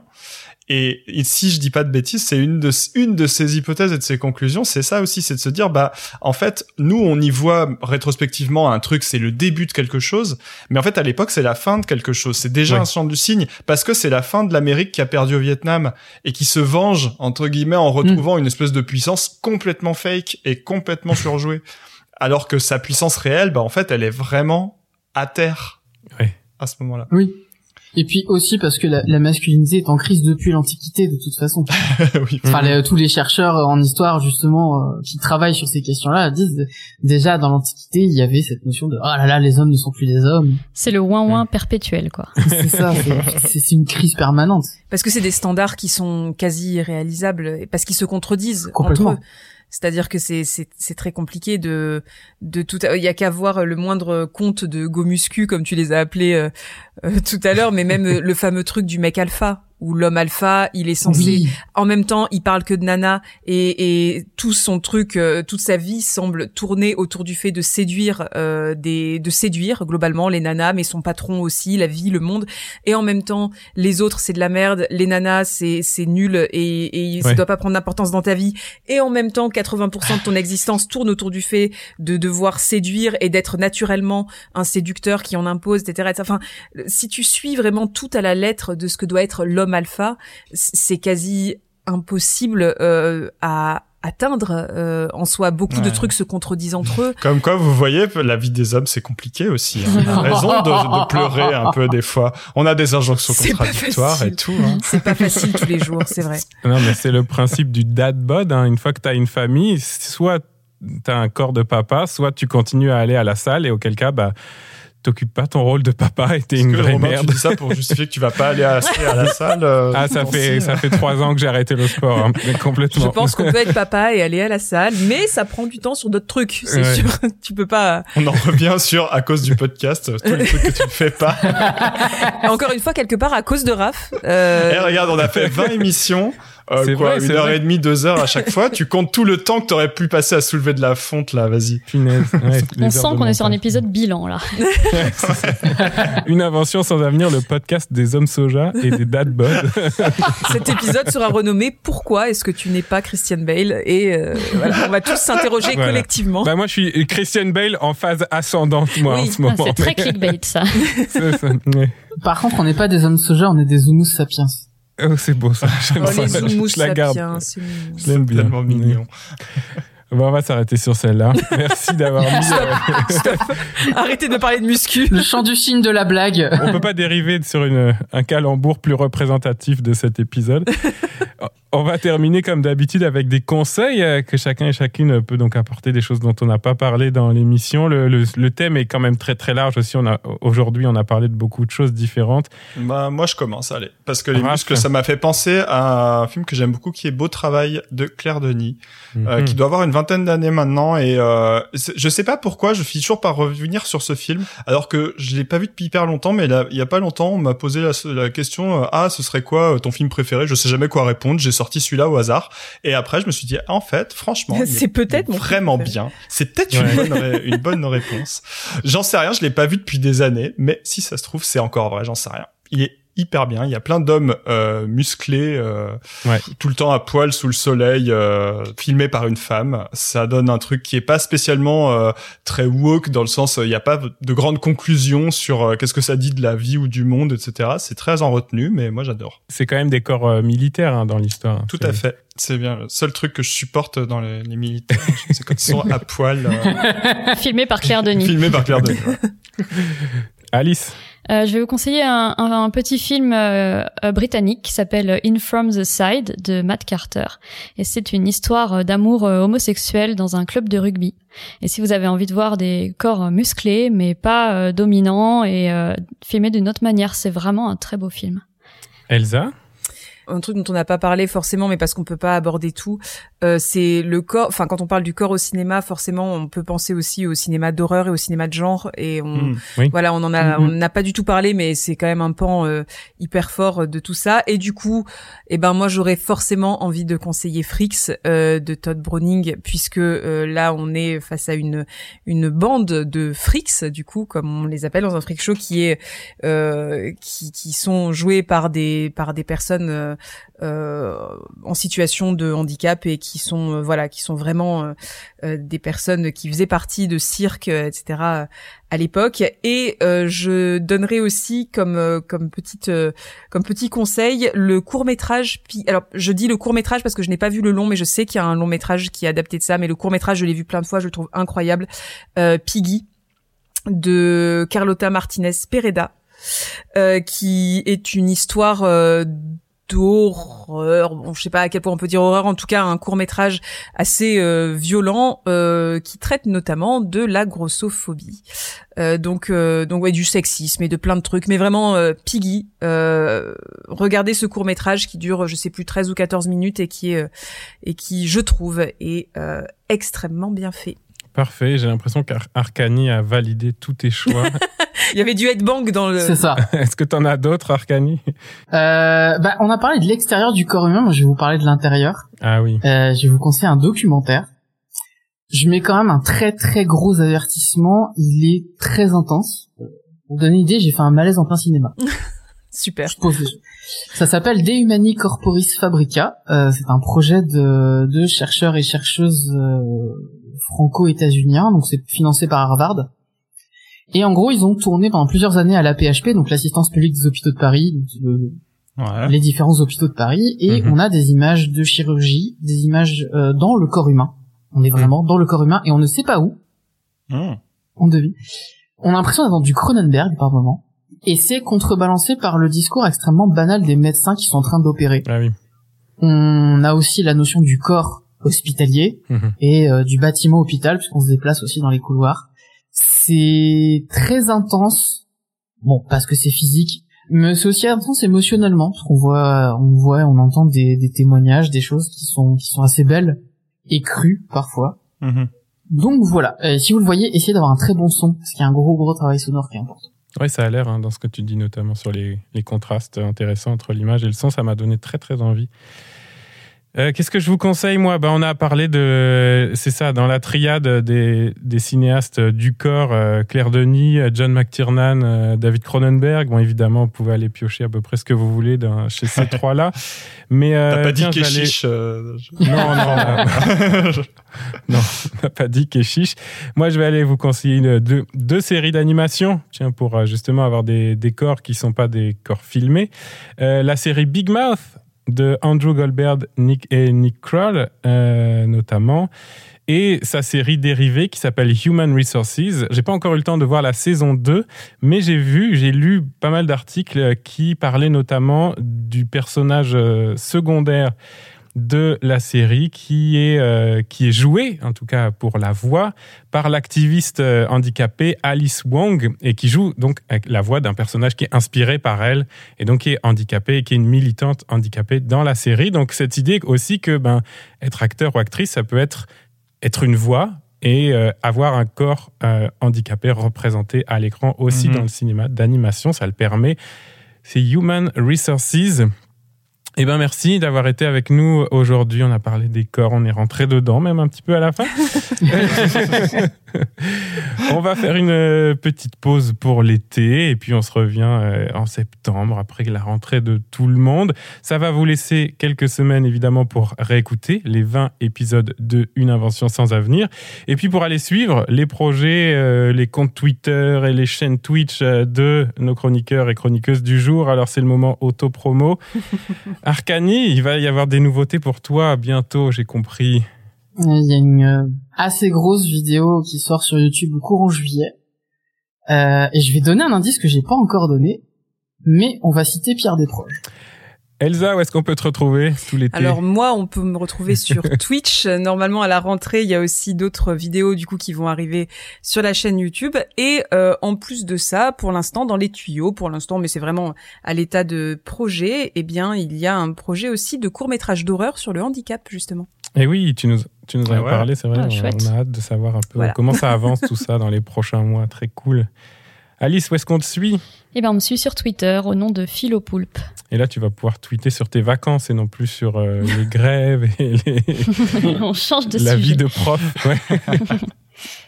Raph, Eh ben, Raphaël Jodon sur Twitter. Et puis, bah oui, euh, comme tu disais, vacances. Donc, euh, venez me croiser euh, à la plage, euh, en festival. Ça va être la saison des festivals. Venez me Ah oui. croiser à la plage. Auto-promo. Ouais, c'est ça. Non, là, je n'aurais aucune autre promo que juste aller assister à des concerts dans des champs avec du son trop fort. D'ailleurs, j'en profite pour faire un shout-out au festival du Plein Air Fest qui a lieu, je pense, le week-end qui arrive, si cet épisode sort bien à la date où je pense qu'il va sortir. euh, gros, gros euh, big up à eux parce qu'ils font un super boulot, un petit festival euh, de métal dans le, la région lyonnaise. Euh, et donc, j'y serai euh, comme tous les ans parce que je trouve ça bien de soutenir des gens qui sont pas trop des gros sacs à merde, comme par exemple le Hellfest. Oh là là Ouais. C'est bon, et ben moi, en parlant de musique, vous pouvez me retrouver tous les mardis et vendredis matin, euh, de 10h30 à midi sur CISM. Oui, parce que pendant l'été, mon émission, qui s'appelle C'est un tube et qui parle de chansons francophones, et ben elle est diffusée deux fois par semaine. Waouh Alors, je suis très content. Et ouais, Wow. et ouais. Et puis, euh, ça se retrouve également bah, sur euh, vos applications de balado préférées. C'est un tube. Euh, bah, c'est là aussi, en balado, que vous allez retrouver une invention sans avenir. Donc, 20 épisodes à écouter ou réécouter pendant l'été. Et on se retrouve à la rentrée en septembre. Ouais, on va se dire Et peut-être on peut dire, ce qu'on oublie tout le temps, n'hésitez pas à nous mettre des notes quand vous écoutez les épisodes, une petite note sur euh, Apple Podcast, euh, Spotify ou autre. Euh, c'est le genre de truc qui nous aide pas mal et ça prend vraiment pas très longtemps. À part si vous voulez mettre une mauvaise note, dans ce cas-là, abstenez-vous. Mais mettez une mauvaise note, on s'en fout, ça fait monter dans l'algo. Ça quand fait même. du clic. ah, merci d'avoir été avec nous à l'écoute. Merci d'avoir été au micro, à vous quatre. Et puis, ben, bon été. Alors, je dis pas bonnes vacances, il y a beaucoup de monde qui travaille, et, et moi notamment. À bientôt, bye. Au revoir. Et Bon salut. été. Je fais de l'activité physique depuis que j'ai 15 ans. Et j'ai jamais arrêté le sport. C'est juste une hygiène de vie, quoi. J'ai besoin d'en faire.